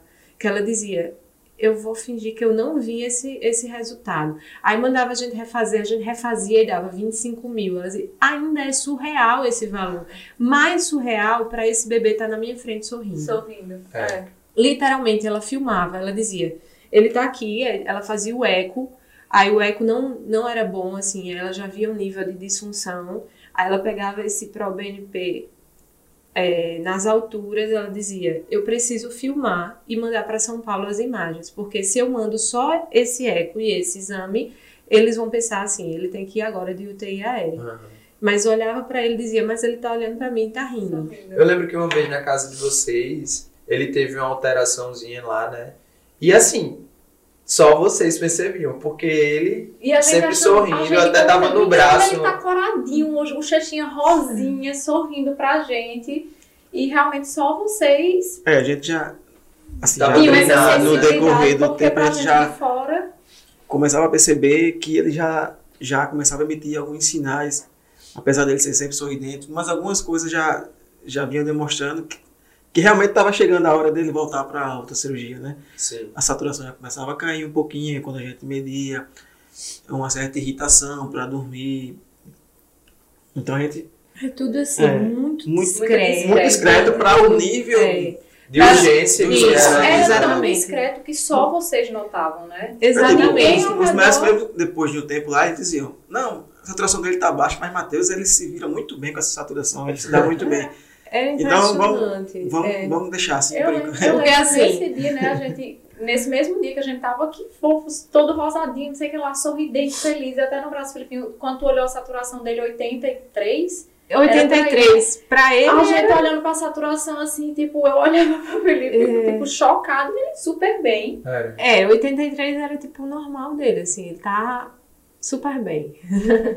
e Matheus, é, outras coisas também, tipo, Matheus mamava. Isso era chocante pros médicos também. Porque é cansativo pro bebê, né? É cansativo para qualquer bebê. Bebês cardiopatas dificilmente mamam. Matheus, ele mamava com a cardiopatia mais grave que existe, que era mais grave ainda no caso dele. Tá entendendo? Tipo, e sempre que a gente ia, mas ele tá ele conseguindo complementava com a mamar. mamadeira ali, só pra. Ah, mas era pouco, não. E, tipo, e era gordinho. Isso É. também chamava muita atenção dele. Nossa, ele é gordinho, bebê cardiopata gordinho, assim, com hipoplasia. Então, tipo, ele era diferente, realmente. Os médicos relatavam isso. Sempre perguntavam, mas ele ainda tá conseguindo mamar? Eu digo, tá. Ele tá dormindo? Tá. Ele dormia até melhor do que os meus outros filhos. Então, tipo, é, isso era impressionante pra gente, né? Então, ele realmente tinha uma coisa diferente ali, que a gente não sabe explicar. É, e aí ele, quando voltou para a segunda etapa de cirurgias, porque chegou o tempo, os médicos diziam, "Ah, agora não dá mais. E era tão tempo que essa saturação de 83 que ele tinha em casa, na semana que a gente chegou em São Paulo, caiu para 79.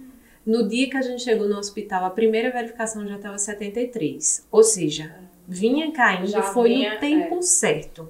No tempo Sim. certo ele precisar, ele, ao ele operar. Mas mesmo no hospital, que foi quando começou a viralizar as coisas, porque as pessoas olhavam e ele era. As fotos do hospital eu acho que são as mais lindas. Sim. São as que ele tá mais sorridente. Ele tá muito feliz. E aquilo ali, a gente foi um dia antes para o hospital. Eu fui pra brinquedoteca com ele. Pra ele olhar as cores, né? Não tinha, ele não ia brincar com nada porque ele ainda era um Ah. bebê. Mas só pra ele ver as cores e ele ficou rindo muito. Eu botei ele num, num, É tipo um num andar já, carrinho né? né? de Dajá, botei no carrinho do supermercado, botei no Dajá e ele morrendo de rir, eu fotografando aquilo. É, ele tinha aprendido a virar nessa semana, então ele ficava virando o beijo, todo mundo, meu Deus, esse bebê já vira, né? Matheus é todo diferente e tal. Ele, a, uma das fotos que eu mais me impacto é a dele indo para o bloco cirúrgico, porque ele tá rindo muito. Ele olha pra trás, né? Tipo, a gente tá atrás, a enfermeira tá puxando o be- o becinho dele e outra empurrando, e ele olha pra mim e ele dá um sorriso maravilhoso. É... Ah, Não, só o quê? e aquela, aquilo ali me impacta, né? Sim. A gente não imaginava que seria a última vez. Foi o, Mas. o último sorriso dele, né? É, exatamente, né? E... Mas as coisas, sim, Até nesse momento ele marcou, né? ele marcou. Até na despedida. Porque ele Isso. poderia ter ido É. sem nem olhar pra trás, né? É, Mas ele eu- deixou a parecia marca que era aí. isso, sabe? Assim, É assim vai dar certo, vai ficar É. tudo bem, guarda esse E sorriso. é como É, se ele soubesse o que foto- esperava, né? É como se aquela foto falasse Mesmo sem entender. isso. Guardem esse sorriso. Foi exatamente a última foto. Eu lembro que ele entrando ainda no bloco, ele ainda tava rindo. Né. Lu? Né, E, e os médicos falavam, nossa, esse bebê rindo, vai operar. E, e eu acho que isso também chocou todos os médicos que, que ali estavam, né? Sim. Porque não é natural. Primeiro, ele já era diferente por reagir tão bem a- ao que ele tinha. E no momento que ele é levado ali, né, para o bloco cirúrgico, que a gente naquele momento não sabia, mas, mas foi o último sorriso dele. Isso. Ele, ele simplesmente imprimiu, né, a marca dele Foi. do mundo, assim. Imprimiu literalmente que a foto pode ser impressa. E eu acho que eu acho- é o grande diferencial do Matheus, né? Todo mundo É. não é impactado pela vida dele em vão. O sorriso dele fala por si só em todos os momentos. né? É, é incrível. Era a marca dele, né? O sorriso e eu, eu acho que o olhar também dele, né? Os olhos de girassol Sim. que eu falo, era diferente. O sorriso, eu, eu ouvi um, esses dias uma pessoa que eu admiro muito, um professor que eu admiro muito, de repente estava fazendo live e chegou em Mateus, né? Eu fiquei surpresa até. Dois professores que eu admiro muito. O professor Vitor Meirelles e o professor Saulo Barbosa. E eles estavam falando sobre sofrimento e chegou em Mateus. É, e ele dizia assim: desde a primeira vez que eu vi aquele sorriso, é, ele é filósofo, certo? Sim. Então ele. É, aquele sorriso não parecia desse mundo. É, ele tinha, ele sorria com tudo que ele era. Ele, ele dizia assim: ele sorria com tudo aquilo que ele era. Aquele sorriso não era desse mundo. A expressão dele. né? E era isso. É, E é assim, isso mesmo. fazendo um paralelo com o Victor Frank, é a oração nos lábios, né? E olhar pro céu, que ele expressava através do sorriso. Victor, Victor Frank fazia esse, essa análise, né? As pessoas que iam para a câmara de gás, Isso. alguns iam de cabeça baixa, murmurando, reclamando, outros iam com olhar para o céu e, e, e louvando, rezando. E Mateus, ele foi com Foi um isso. sorriso no rosto, né? Eu acho Foi que isso isso. também marca muito. E foi muito marcante tudo. É, ele foi para a cirurgia, a cirurgia durou 10 horas, foi uma cirurgia muito complexa. É, muito. Matheus saiu muito instável. É, a cirurgia deu certo, só que era um- o nível de complexidade abala muito o corpo de O qualquer bebê. pessoa, imagine um bebê. Então ele saiu muito instável. Com dois dias da cirurgia, eles disseram ele vai precisar fazer uma outra cirurgia e a gente não sabe se ele aguenta.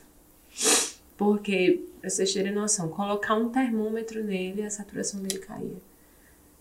Mexer nele, tocar nele, a saturação dele caía. Eles disseram, ele não vai aguentar ficar assim.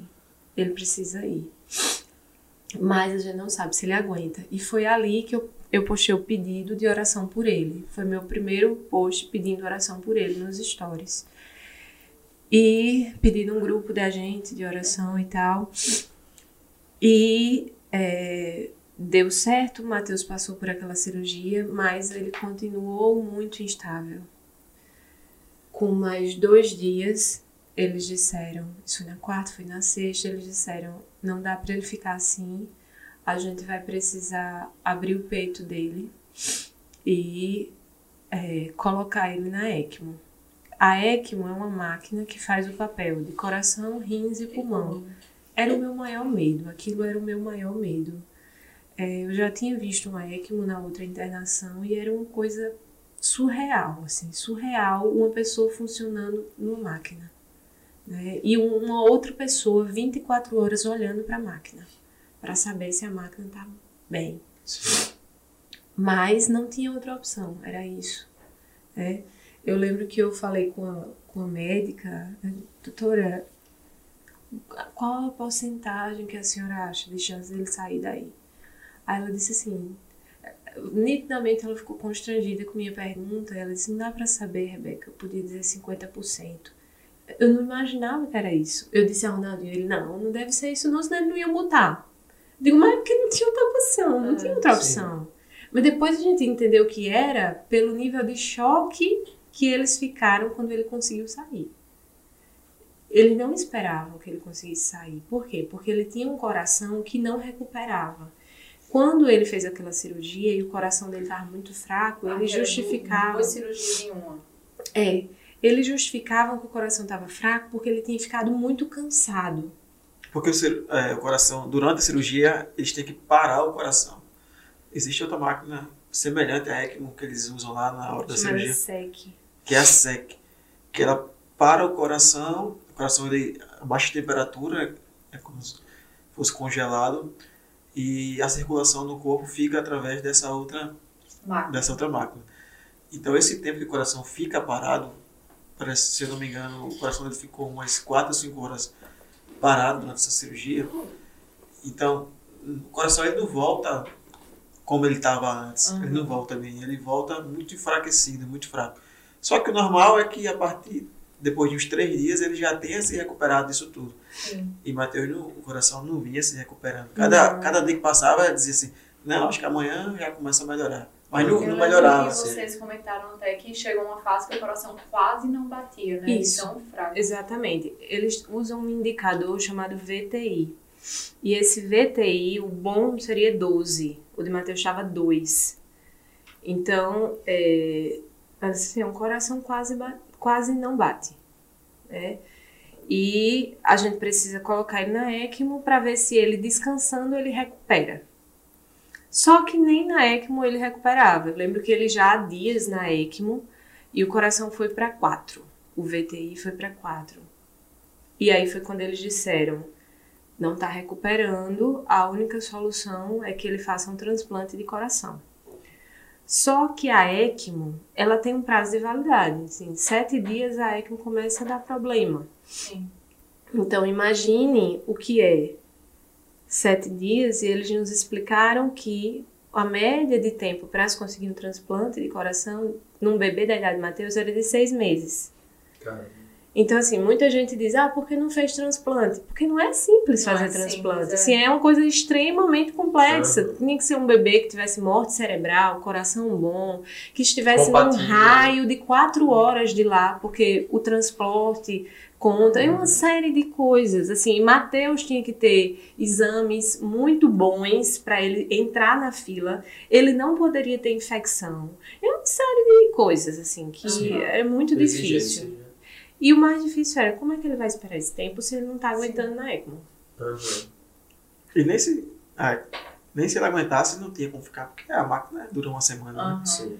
Eles chegaram a tirar Matheus da ECMO e eles disseram assim: é, a gente vai deixar outra ECMO pronta e a gente vai é, dar a chance dele de, de repente, ele.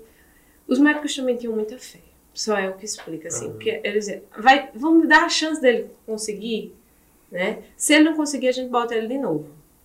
E a gente vê o que faz. Né? E a primeira tentativa ele não conseguiu. Com um minuto, ele, a saturação dele caiu para 20. Não, ele conseguiu. é. Não é que ele não tenha conseguido. Nessa primeira tentativa, ele já, já surpreendeu. Não, mas é, Sim, que teve o lado bom e o lado ruim. Né? Nessa Isso, primeira isso. Exatamente. Porque eles esperavam que, para colocar novamente na ECMO, é porque o coração não, não tinha reagido. Mas não foi o que aconteceu. Ele voltou para a ECMO novamente, mas não pelo coração. O coração tinha dado uma resposta boa fora da ECMO, que não estava dando nos exames. Só que a saturação, eh, assim que tirou da ECMO, caiu para 20, despecou para 20, né? Diga aí, ó, saturação 20. Cara, Tá morta e voltou, né? aham. Então ele- eles viram que assim tinha outro caminho a seguir fora fora o, o transplante. É, a gente tava lá de fora, né, da UTI esperando. Ele, o procedimento foi feito dentro da UTI e aquela ansiedade e a médica aparece lá na porta e vem falar com a gente. Se abaixa, a gente tava sentado, ela lembra que ela se abaixa assim, se meio fica de cócora assim na frente da gente, pega, bota as mãos assim. Olha, teve uma. Voltou Uma pra, notícia boa e uma notícia ruim. ele voltou para ECMO, mas é, foi aberta uma nova possibilidade de tratamento. E aí foi quando ela explicou tudo, né, que quando eles tiraram da ECMO, o coração tinha reagido bem, é, mas a saturação tinha caído muito, então devia ter algum problema de fluxo sanguíneo indo para o pulmão, o que fazia que o coração, que, que a saturação caísse. E aquilo ali, para eles, deu uma oportunidade de fazer outros procedimentos Um caminho, né? a- fora não só a, a questão do transplante, né? E assim, eu já me alegrei naquilo ali, eu já me apeguei àquilo ali. Sim. Ah, não. ah, então foi uma vitória, né? Por mais que ele tenha voltado para ECMO, para mim aquilo ali foi uma vitória naquela, naquele momento. Não foi? Para você? Foi. Também, né? Porque, é, enfim, era um caminho que parecia, por mais que ainda fosse muito difícil, a nova, o novo caminho que abriu, mas ainda era mais fácil do que o transplante. Então a gente se apegou àquilo ali e vamos lá. Vamos embora. E aí eles planejaram fazer uma nova cirurgia muito arriscada, mas que iria resolver essa questão do fluxo, né, do sangue que não estava indo direito e tal. É, e aí foi outro dia que eu pedi oração. Nesse momento eu já estava Eu lembro bem. que teve um momento que juntou uma comissão, né? de Vários médicos para decidir. Foi Foi, nesse, nesse momento. foi né? Nesse. né, nesse, Foi que, nesse, que, desse. nesse, que, nesse próximo aí. nesse Sim. caminho novo que abriu. Porque qual era a ideia deles? Vamos, vamos desfazer parte da cirurgia que foi feita no primeiro dia, porque é, isso aí vai melhorar esse fluxo e vai, enfim, vai ficar melhor para ele. Só que antes disso, eles levaram ele para fazer um procedimento, uma angiotomografia, para ver como estava o fluxo. E quando eles viram esse fluxo, um dos médicos é, teve uma ideia de colocar um stent, um, um, um balãozinho, num, num ponto lá que o fluxo não estava bom. Sim.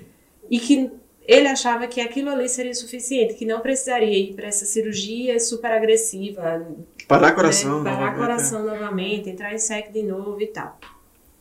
E ele fez, e, ele, e, e ficou, é, ele ficou achando que estava muito bom, e aí chamaram todos os médicos para decidir se pa- partia mesmo assim para fazer a outra. Ele já estava na Aham. sala, ele estava na sala lá para isso. Né? E aí ficou aquilo, faz, não faz, ele pode morrer na sala de cirurgia, enfim.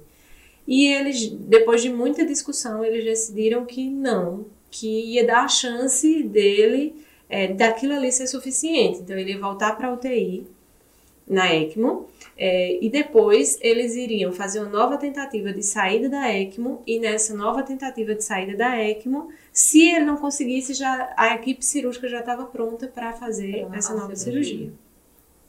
E aí foi, acho que, um dos dias mais felizes da, da gente. Né? Era até o dia de Santa Terezinha. E Mateus E nisso já havia uma comoção muito grande na internet. muito né? grande. Não só na internet. O que, é- o que eu acho incrível é que, tipo, tinha uma comoção gigante na internet, mas no hospital também. E no hospital, assim, tinha aqueles que me seguiam, mas tinha uns que não. Tipo, a, eu lembro da técnica falando, Rebeca, eu vi uma coisa inédita acontecer nesse hospital hoje. A enfermeira nos chamou para rezar por Mateus antes de começar o procedimento. Eu nunca vi isso acontecer. É, e rezaram por ela, e, né? Que o Matheus ele ficou muito conhecido no hospital a partir do momento da doação de sangue, né? Que pediram pra gente.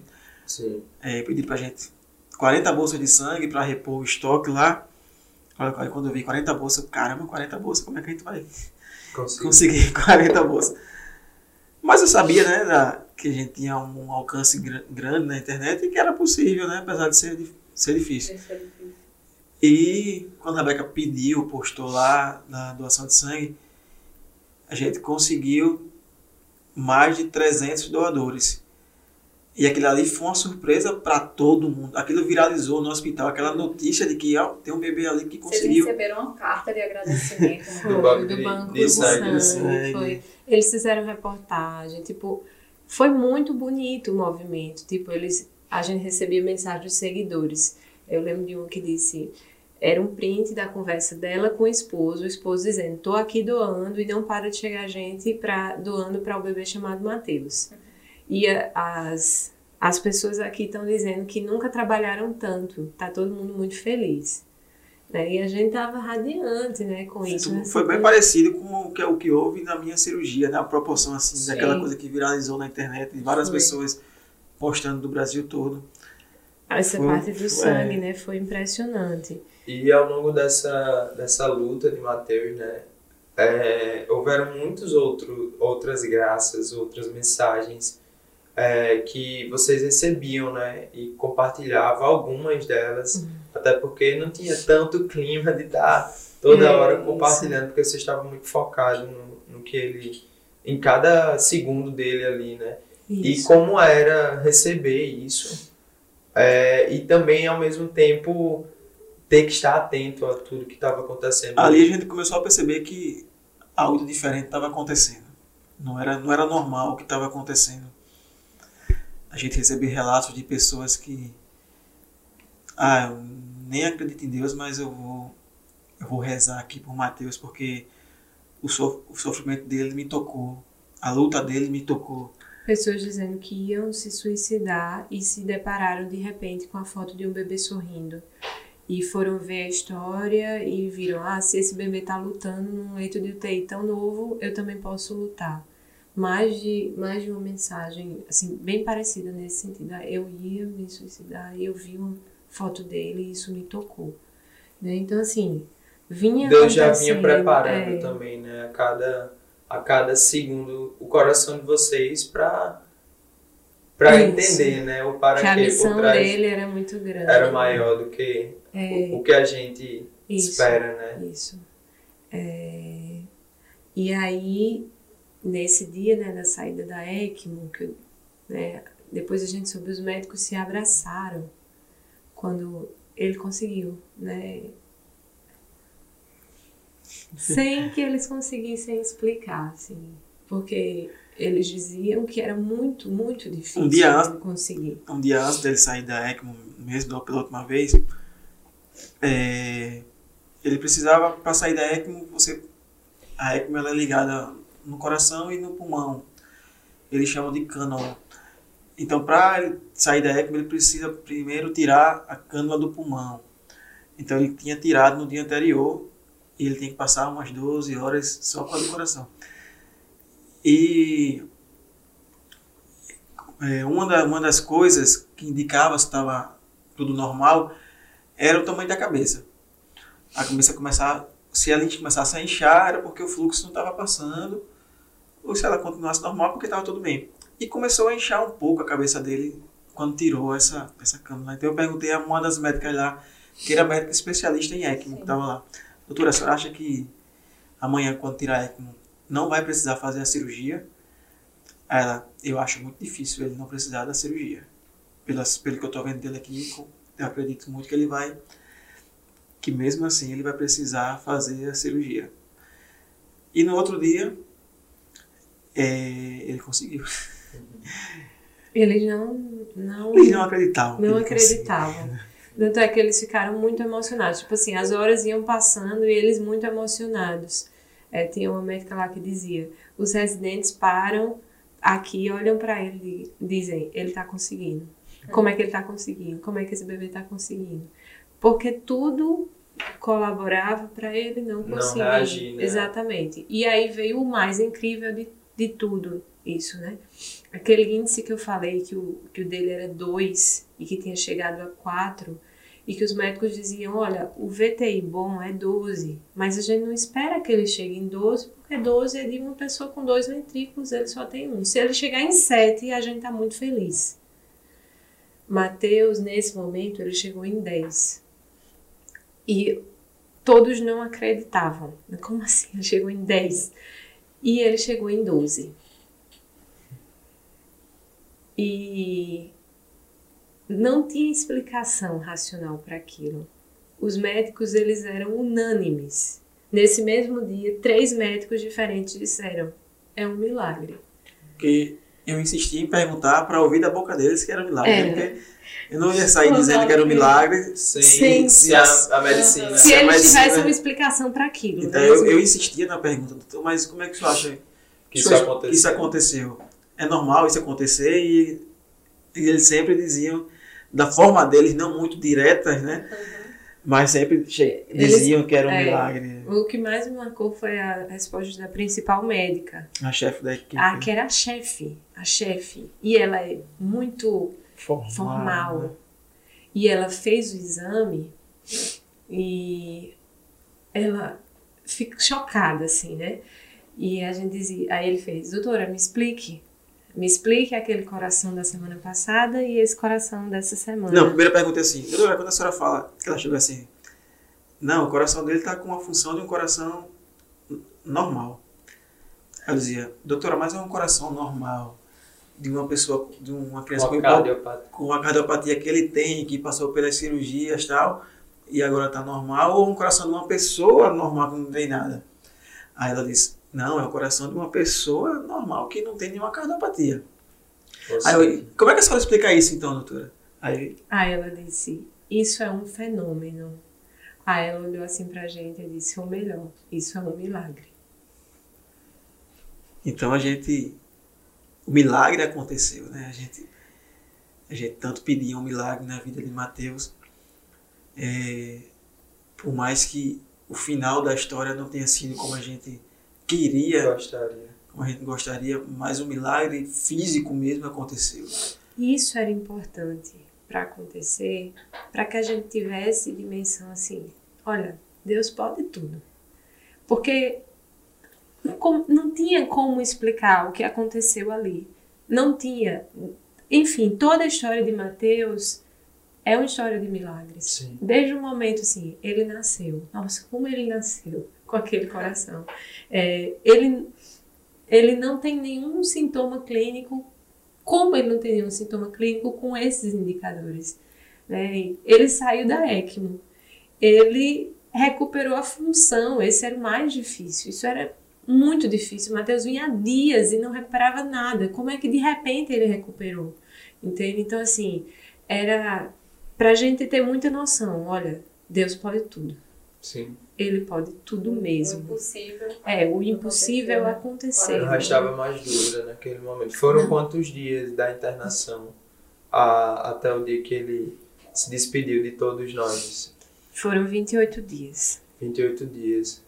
E 28 dias assim de milagres, né? É. Se a gente parar 28 pra- dias de milagres mesmo.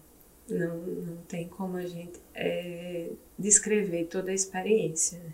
Os quando o Matheus saiu da ECMO, a função recuperou e a gente tava assim na, na euforia do milagre, né?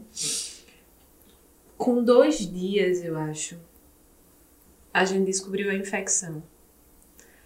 É, Só que eu tava tão feliz com aquilo ali que até os médicos disseram o que é uma infecção no pulmão para quem recuperou aquela função. Os Ah. médicos diziam isso. Isso não é nada. Eu lembro de mais de um médico dizer: isso não é nada diante do que ele passou. Isso aqui é um detalhe. Sim. Ele agravou muito rápido, né? Assim, né? Ei, ei, Ah. ela gravou muito rápido. de descobrir a infecção a, a vinha morrer foi muito rápido. Ninguém esperava isso no início, né? Quando descobriu a infecção. Todo mundo, ah, nós vamos tratar aqui, depois a gente faz isso, depois a gente faz aquilo, assim. Já, já tinha Ah. planos para o futuro, assim, do tipo, Sim. ah, depois que ele melhorar a infecção, talvez precise fazer isso aqui nele e tal. Todos os Ah. médicos passaram a acreditar. Ah. Todos. Depois que ele saiu da ECMO e que ele recuperou a função, todos acreditavam. Eles olhavam pra mim e diziam: vai dar certo. Espero que vai dar certo. Então, assim, é, quando ele começou a piorar, e, e foi uma piora muito pesada, assim, aquela saturação que a gente falou, que era 83, chegou a 73, ele ficou saturando uns 50 e pouco né? E era incrível que com 50 e pouco ele estava vivo e ele estava bem. né? Isso era, isso era o mais incrível, tipo, como é que ele tá bem? Os médicos diziam, a gente já percebeu que Mateus consegue sobreviver com saturação baixa. Eles diziam, se essa saturação fosse há alguns dias, com a função do coração que ele tinha, ele já tinha morrido. Porque uma função ruim do coração não aguenta uma saturação baixa. Mas ele era um coração de milagre. E o coração de milagre estava aguentando firmemente. Não tinha nenhuma alteração no coração, a saturação baixa, nenhuma. Até o último momento. E como foi receber a notícia que ele tinha piorado? Ele começou a piorar muito na nossa frente. Assim, Como a gente passou a ficar lá 24 horas, É, eu acho que o tempo todo, uns quatro dias só que não Hum. ficou 24 horas. Nessa, nessa segunda etapa, a gente decidiu ficar sempre dormindo lá também, né? Mesmo ele entubado, né, sem nenhuma consciência, É. praticamente só era a gente que ficava, mas acho que éramos os únicos pais que ficavam. Mas assim, a gente foi vendo ele piorar, piorar muito. Ele chegou a ter momentos de a saturação dele cair para um. Caramba. E a gente pensava, morreu. E ele voltava. E ele voltava. E de repente parecia normal e estava tomando leite. Mas é, chegou um ponto que a gente via que tinha um indicador lá que só aumentava, que era o gás carbônico dentro do corpo. Por quê? Porque o pulmão ruim não conseguia fazer a troca de gases. E esse indicador aumentava a um ponto que a médica disse: Eu nunca vi.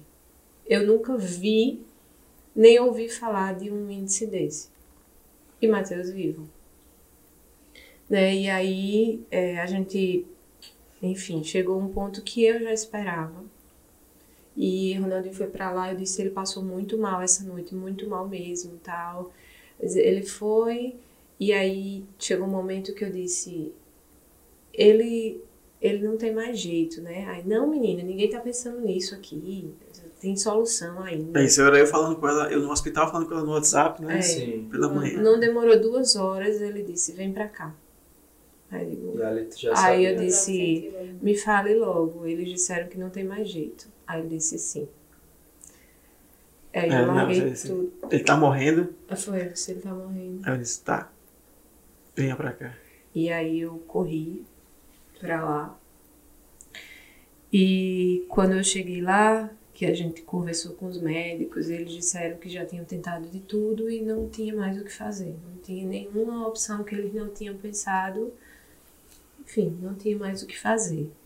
Esse índice já estava muito, muito, muito alto. Né? Eu lembro que a gente perguntou ao médico, né? Mas o que é isso? O que é que isso ocasiona? Disseram, isso é veneno. O corpo dele está completamente envenenado. É, ele está com índices incompatíveis com a vida.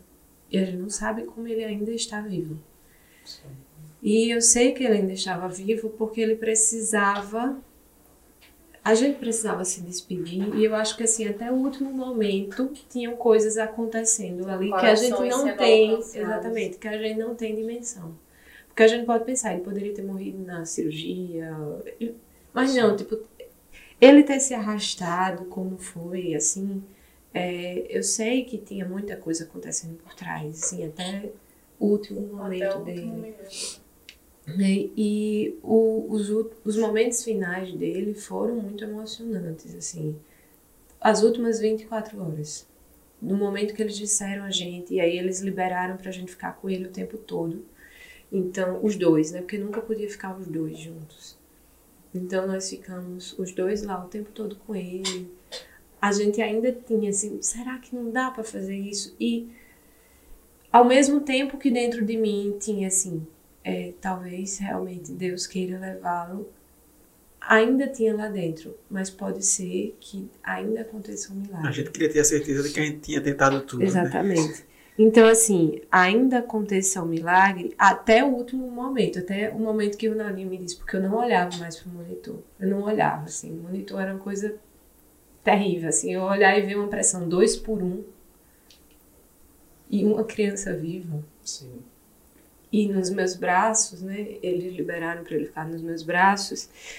É, E assim, eu não olhava e fiquei ali com ele, rezando, cantando para ele. E eu dizia muito isso a ele. É, Filho, se for a vontade de Deus que você vá para o céu, a gente vai conseguir. Vai ser difícil, mas a gente vai conseguir.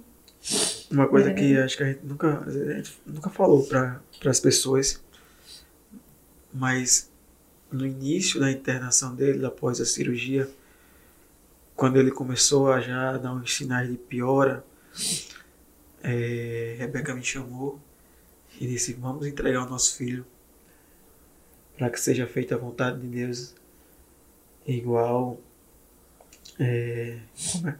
Abraão entregou Isaac. Igual Abraão entregou Isaac na Bíblia como um sacrifício. E a gente fez isso, né? A gente ficou lá do lado dele no, no, na UTI e conversou com Deus e disse: Deus, aqui é o nosso sacrifício. Faz com ele o que tu achar, achar melhor. Isso foi no início. Isso não foi já no final, foi no início. E aconteceu tudo isso. gente- E aí esse, esses últimos dias foi real, assim, essas últimas 24 horas foi realmente uma despedida, né? Mas assim, se me perguntar, até o último minuto eu tinha fé. Assim, eu sabia, se Deus quiser, ele vai recuperar. Os médicos dizem assim, é, não, a gente vai, sei lá, não tem mais o que fazer, vai diminuir medicação. Se Deus quiser, pode diminuir tudo aí e vai voltar. Algo que me marcou muito foi em um dos grupos da comunidade que você sempre falava, a última palavra é de Deus. E eu acho que foi assim, né?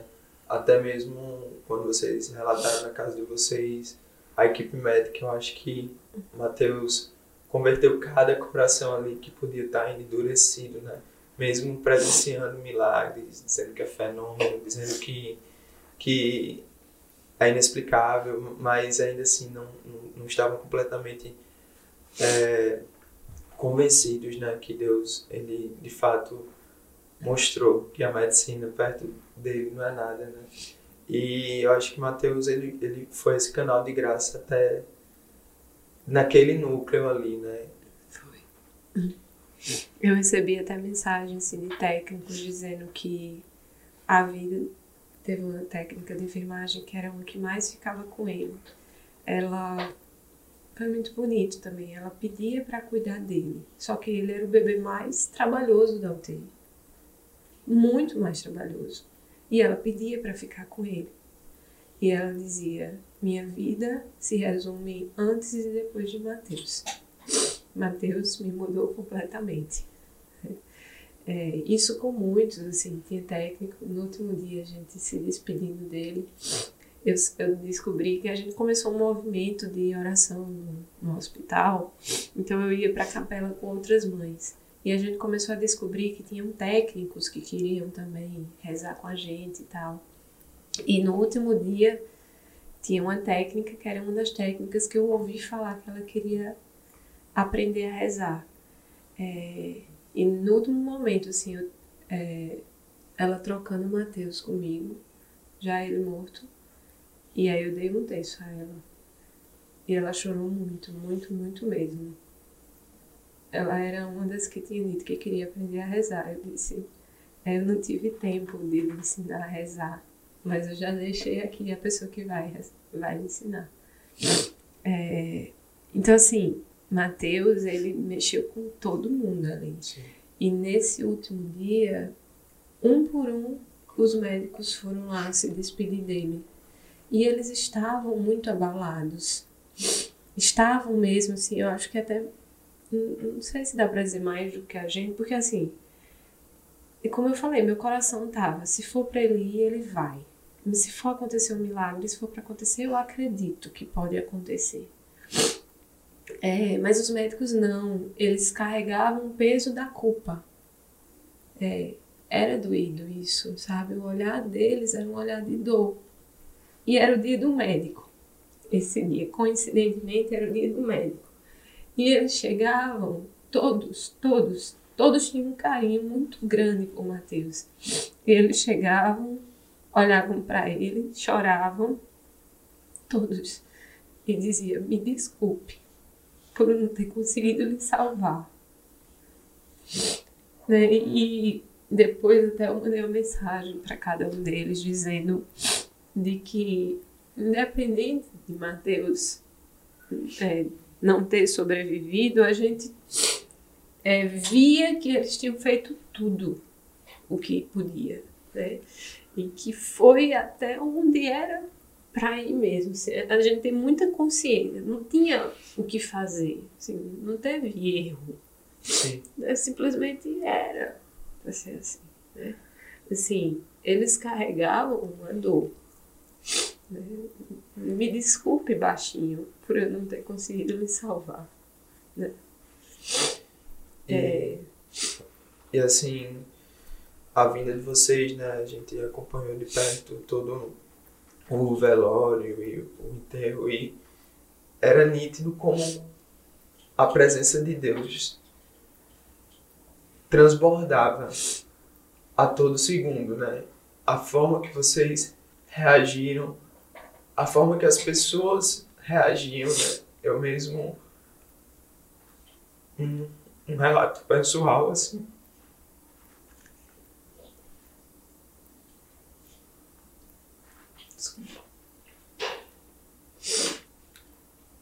Mas Mateus reacendeu em minha fé que há muito tempo eu não sentia o desejo de rezar, o desejo de me aproximar de Deus. Eu tenho certeza que foi Mateus que reacendeu em mim.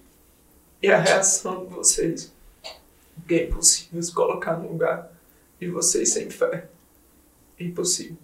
E a forma que vocês transpareceram isso para todos nós. Eu, a cada segundo que eu pude ficar durante o velório inteiro, eu agradecia muito a Deus o privilégio de estar vivendo aquele momento, mesmo sendo um momento de profunda dor. Mas eu vi um milagre vivo. Eu vi corações transformados, inclusive o meu. E eu vi que não para por aqui, né? Eu vi que é só o começo, como você mesmo falou. Matheus passou a bola para nós. E o milagre ele veio, não é como nós gostaríamos, mas ele vem transformando vidas, né? Quantas vidas o testemunho de vocês não tem transformado. Eu lembro de duas senhorinhas que chegavam, sei lá, três horas da manhã para levar um lanche pra gente lá no Que a gente não sabe quem é. Ninguém sabe. Mas assim, isso é o cuidado de Deus, né? A gratidão pelo sim de vocês, pela luta de Mateus, pelo sacrifício e, e pela confiança. Isso que você falou mesmo de entregar como Abraão, né? entregou Isaac ali. Isso é a confiança em Deus cega, aquela confiança que a gente dá o passo sem ter o chão. E apesar dos pesares, que bom que Deus derramou essa graça na vida de vocês, né? De reagirem e transformar tantas outras vidas. Eu, como eu, toda vez que começou tudo isso com o Mateus, eu falava, Rafa, caramba, eu não consigo me colocar no lugar. Eu não consigo, eu não consigo. Porque doía muito meu coração. Doía muito. Mas Deus sabe a quem Ele confia. E assim, eu só tenho a agradecer a vocês pelo sim de vocês. Por serem fiéis até o fim, até depois do fim, principalmente. Porque foi o fim, entre aspas, né? Foi o começo, na verdade, para Mateus e para todos nós que estamos vivendo esse período de graça, né? Apesar de ser doído, apesar de, como vocês sempre relatam, né? É uma dor que, que ao mesmo tempo é regada de esperança, mas vocês não, não fugiram, né? Vocês não fugiram e estão disseminando isso. É, enfim, só queria agradecer mesmo aqui pessoalmente e dizer que o testemunho de vocês Sim, Transformou de a minha vida. de verdade em todos nós. Tenho certeza que quem está assistindo a gente com essa história está se sentindo representado pelas palavras de Filipinho. Eu me sinto também, eu compartilhei isso durante o processo. Beca, não sei dizer o que mudou em mim, mas muita coisa mudou. E é de verdade um privilégio ter acompanhado de perto a vida de Mateus e tê-los como amigos e acompanhar de perto a fé de vocês. Assim, é, é até estranho dizer isso, mas esses dias do velório, do enterro de Mateus, é, foi o mais próximo da sensação de céu que eu experimentei, assim, porque era, como o Felipe disse, era um- uma paz, era um... Não tinha explicação para o que a gente sentia ali, mesmo diante de algo que para muitas pessoas era uma tragédia, que a todo tempo você dizia, não há tragédia. Então, É de verdade um privilégio, uma alegria. Obrigado por terem vindo aqui É também compartilhar. É, para quebrar um, um pouquinho no dia do enterro. Eu tava com Clarinha no braço na hora que tava botando o caixãozinho do Matheus dentro do carro. E ela perguntou, papai, o que é isso? Eu falei, não, filha. É Mateuzinho, irmão de Cecília, que é a referência para ela, né? O irmão de Cecília, que ele foi pro céu. Tá, ele, ele tá no céu. Aí ela, ah, papai, esse é o carro que voa. é?" Mas assim, é só pra quebrar e dizer que, que de fato é o carro que voa pra nós, né? A gente pode sentir um pouco desse gosto do céu através da vida de Mateus e ver que é possível continuar. E eu tenho certeza que é só o começo, assim, das graças que Deus tem derramado é, sobre vocês, tantos testemunhos, tantas histórias que, que vão cruzando, né? A gente não sabe quantas pessoas podem ver esse podcast, quantas pessoas viram é, matérias, quantas pessoas vão chegar ao seu Instagram, que daqui a um ano, dois, dez anos vão ser tocadas é, pela história de Mateus. E é, é uma certeza muito clara que eu tenho no coração, que é só um começo. É assim que a gente possa daqui para frente segurar essa bola que ele nos passou e, e nos sustentarmos né, através desses laços de, de amor, de amizade e, e principalmente de doação, né, que é o trabalho que vocês têm feito. É, cada vez mais, cada dia que vocês propagam a história de Mateus, é um trabalho de doação assim como nenhum outro. É, tem vidas que passam por nós que a gente não consegue mensurar o, o tamanho do impacto que ela causa. E Mateus, apesar de ter sido uma vida tão breve, brevíssimo segundo, né?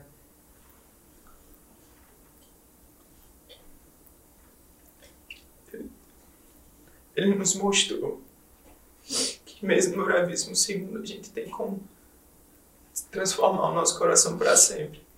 Então, obrigado. Se vocês quiserem falar alguma coisa ainda pra gente finalizar aqui, antes da gente desidratar. Não, vai ter Coca-Cola aqui.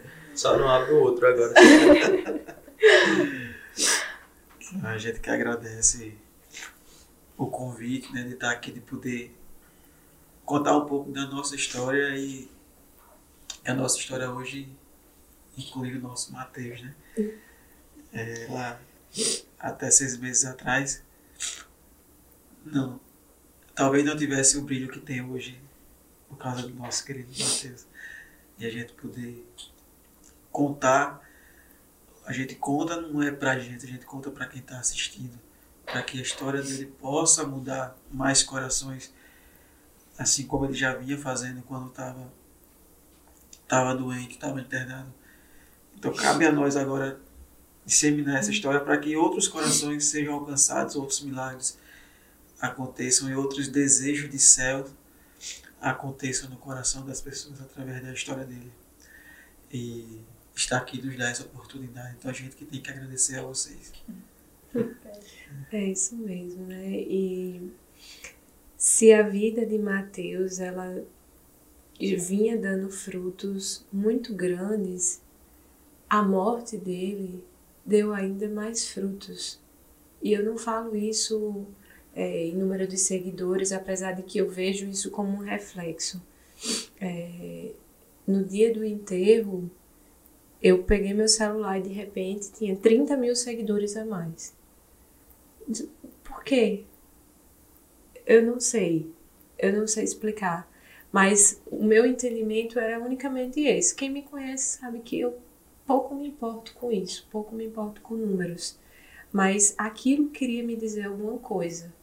Era um sinal de que aquela morte ali, ela, ela frutificou no coração das pessoas. E era isso o, o relato das pessoas que eu recebia. Inclusive, essa, isso que Rafa falou do velório, eu também recebia pessoas que me diziam: é, Eu nunca senti tanta paz na minha vida quanto eu senti naquele velório daquele bebê. Pessoas que eu nunca vi, né, que foram lá. E até ontem, né, foi o dia de finados, e eu recebi uma mensagem que me marcou, que a pessoa dizia assim: eu estava chegando no cemitério e uma pessoa disse: é aqui que o bebê sorriso está internado, tá, tá enterrado. É, e as pessoas estão indo deixar flores e fazer oração lá. E eu pensei, e a, a menina dizia na mensagem, e eu pensei, será que é o mesmo bebê sorriso que eu conheço? E ela foi lá procurar também. E aquilo me impactou. Hoje cedo, a gente saiu da missa e foi lá, no cemitério. E estava repleto de rosas e Girassóis. girassóis, principalmente. Né? E eu sei que isso é reflexo de uma vida que frutificou. Ele precisou realmente da semente Sem, nenhuma, Sim. sem dizer nenhuma palavra. sem dizer nenhuma Só palavra. sorrindo. Só sorrindo. É. É, e ele mudou completamente a minha vida. Diversas vezes eu, eu olho para o Ronaldinho e eu falo isso. Eu não, não dá mais pra gente viver como antes. Mateus mudou nossa vida, ele veio para isso. A gente tem que transformar tudo isso em algo muito maior, muito melhor. É, e é isso. A vida dele marcou completamente a nossa vida e a vida de tantos outros, porque ele foi fiel à, à, que- àquela missão que foi dada a ele, né? O sorriso dele, no, aquele último sorriso dele, quer, me quer dizer isso, né? Quer me dizer isso. É, ele foi completamente fiel àquela missão que foi dada e ele cumpri, cumpriu da melhor maneira possível. Então, eu também tenho que fazer isso, né? Eu tenho que fazer isso.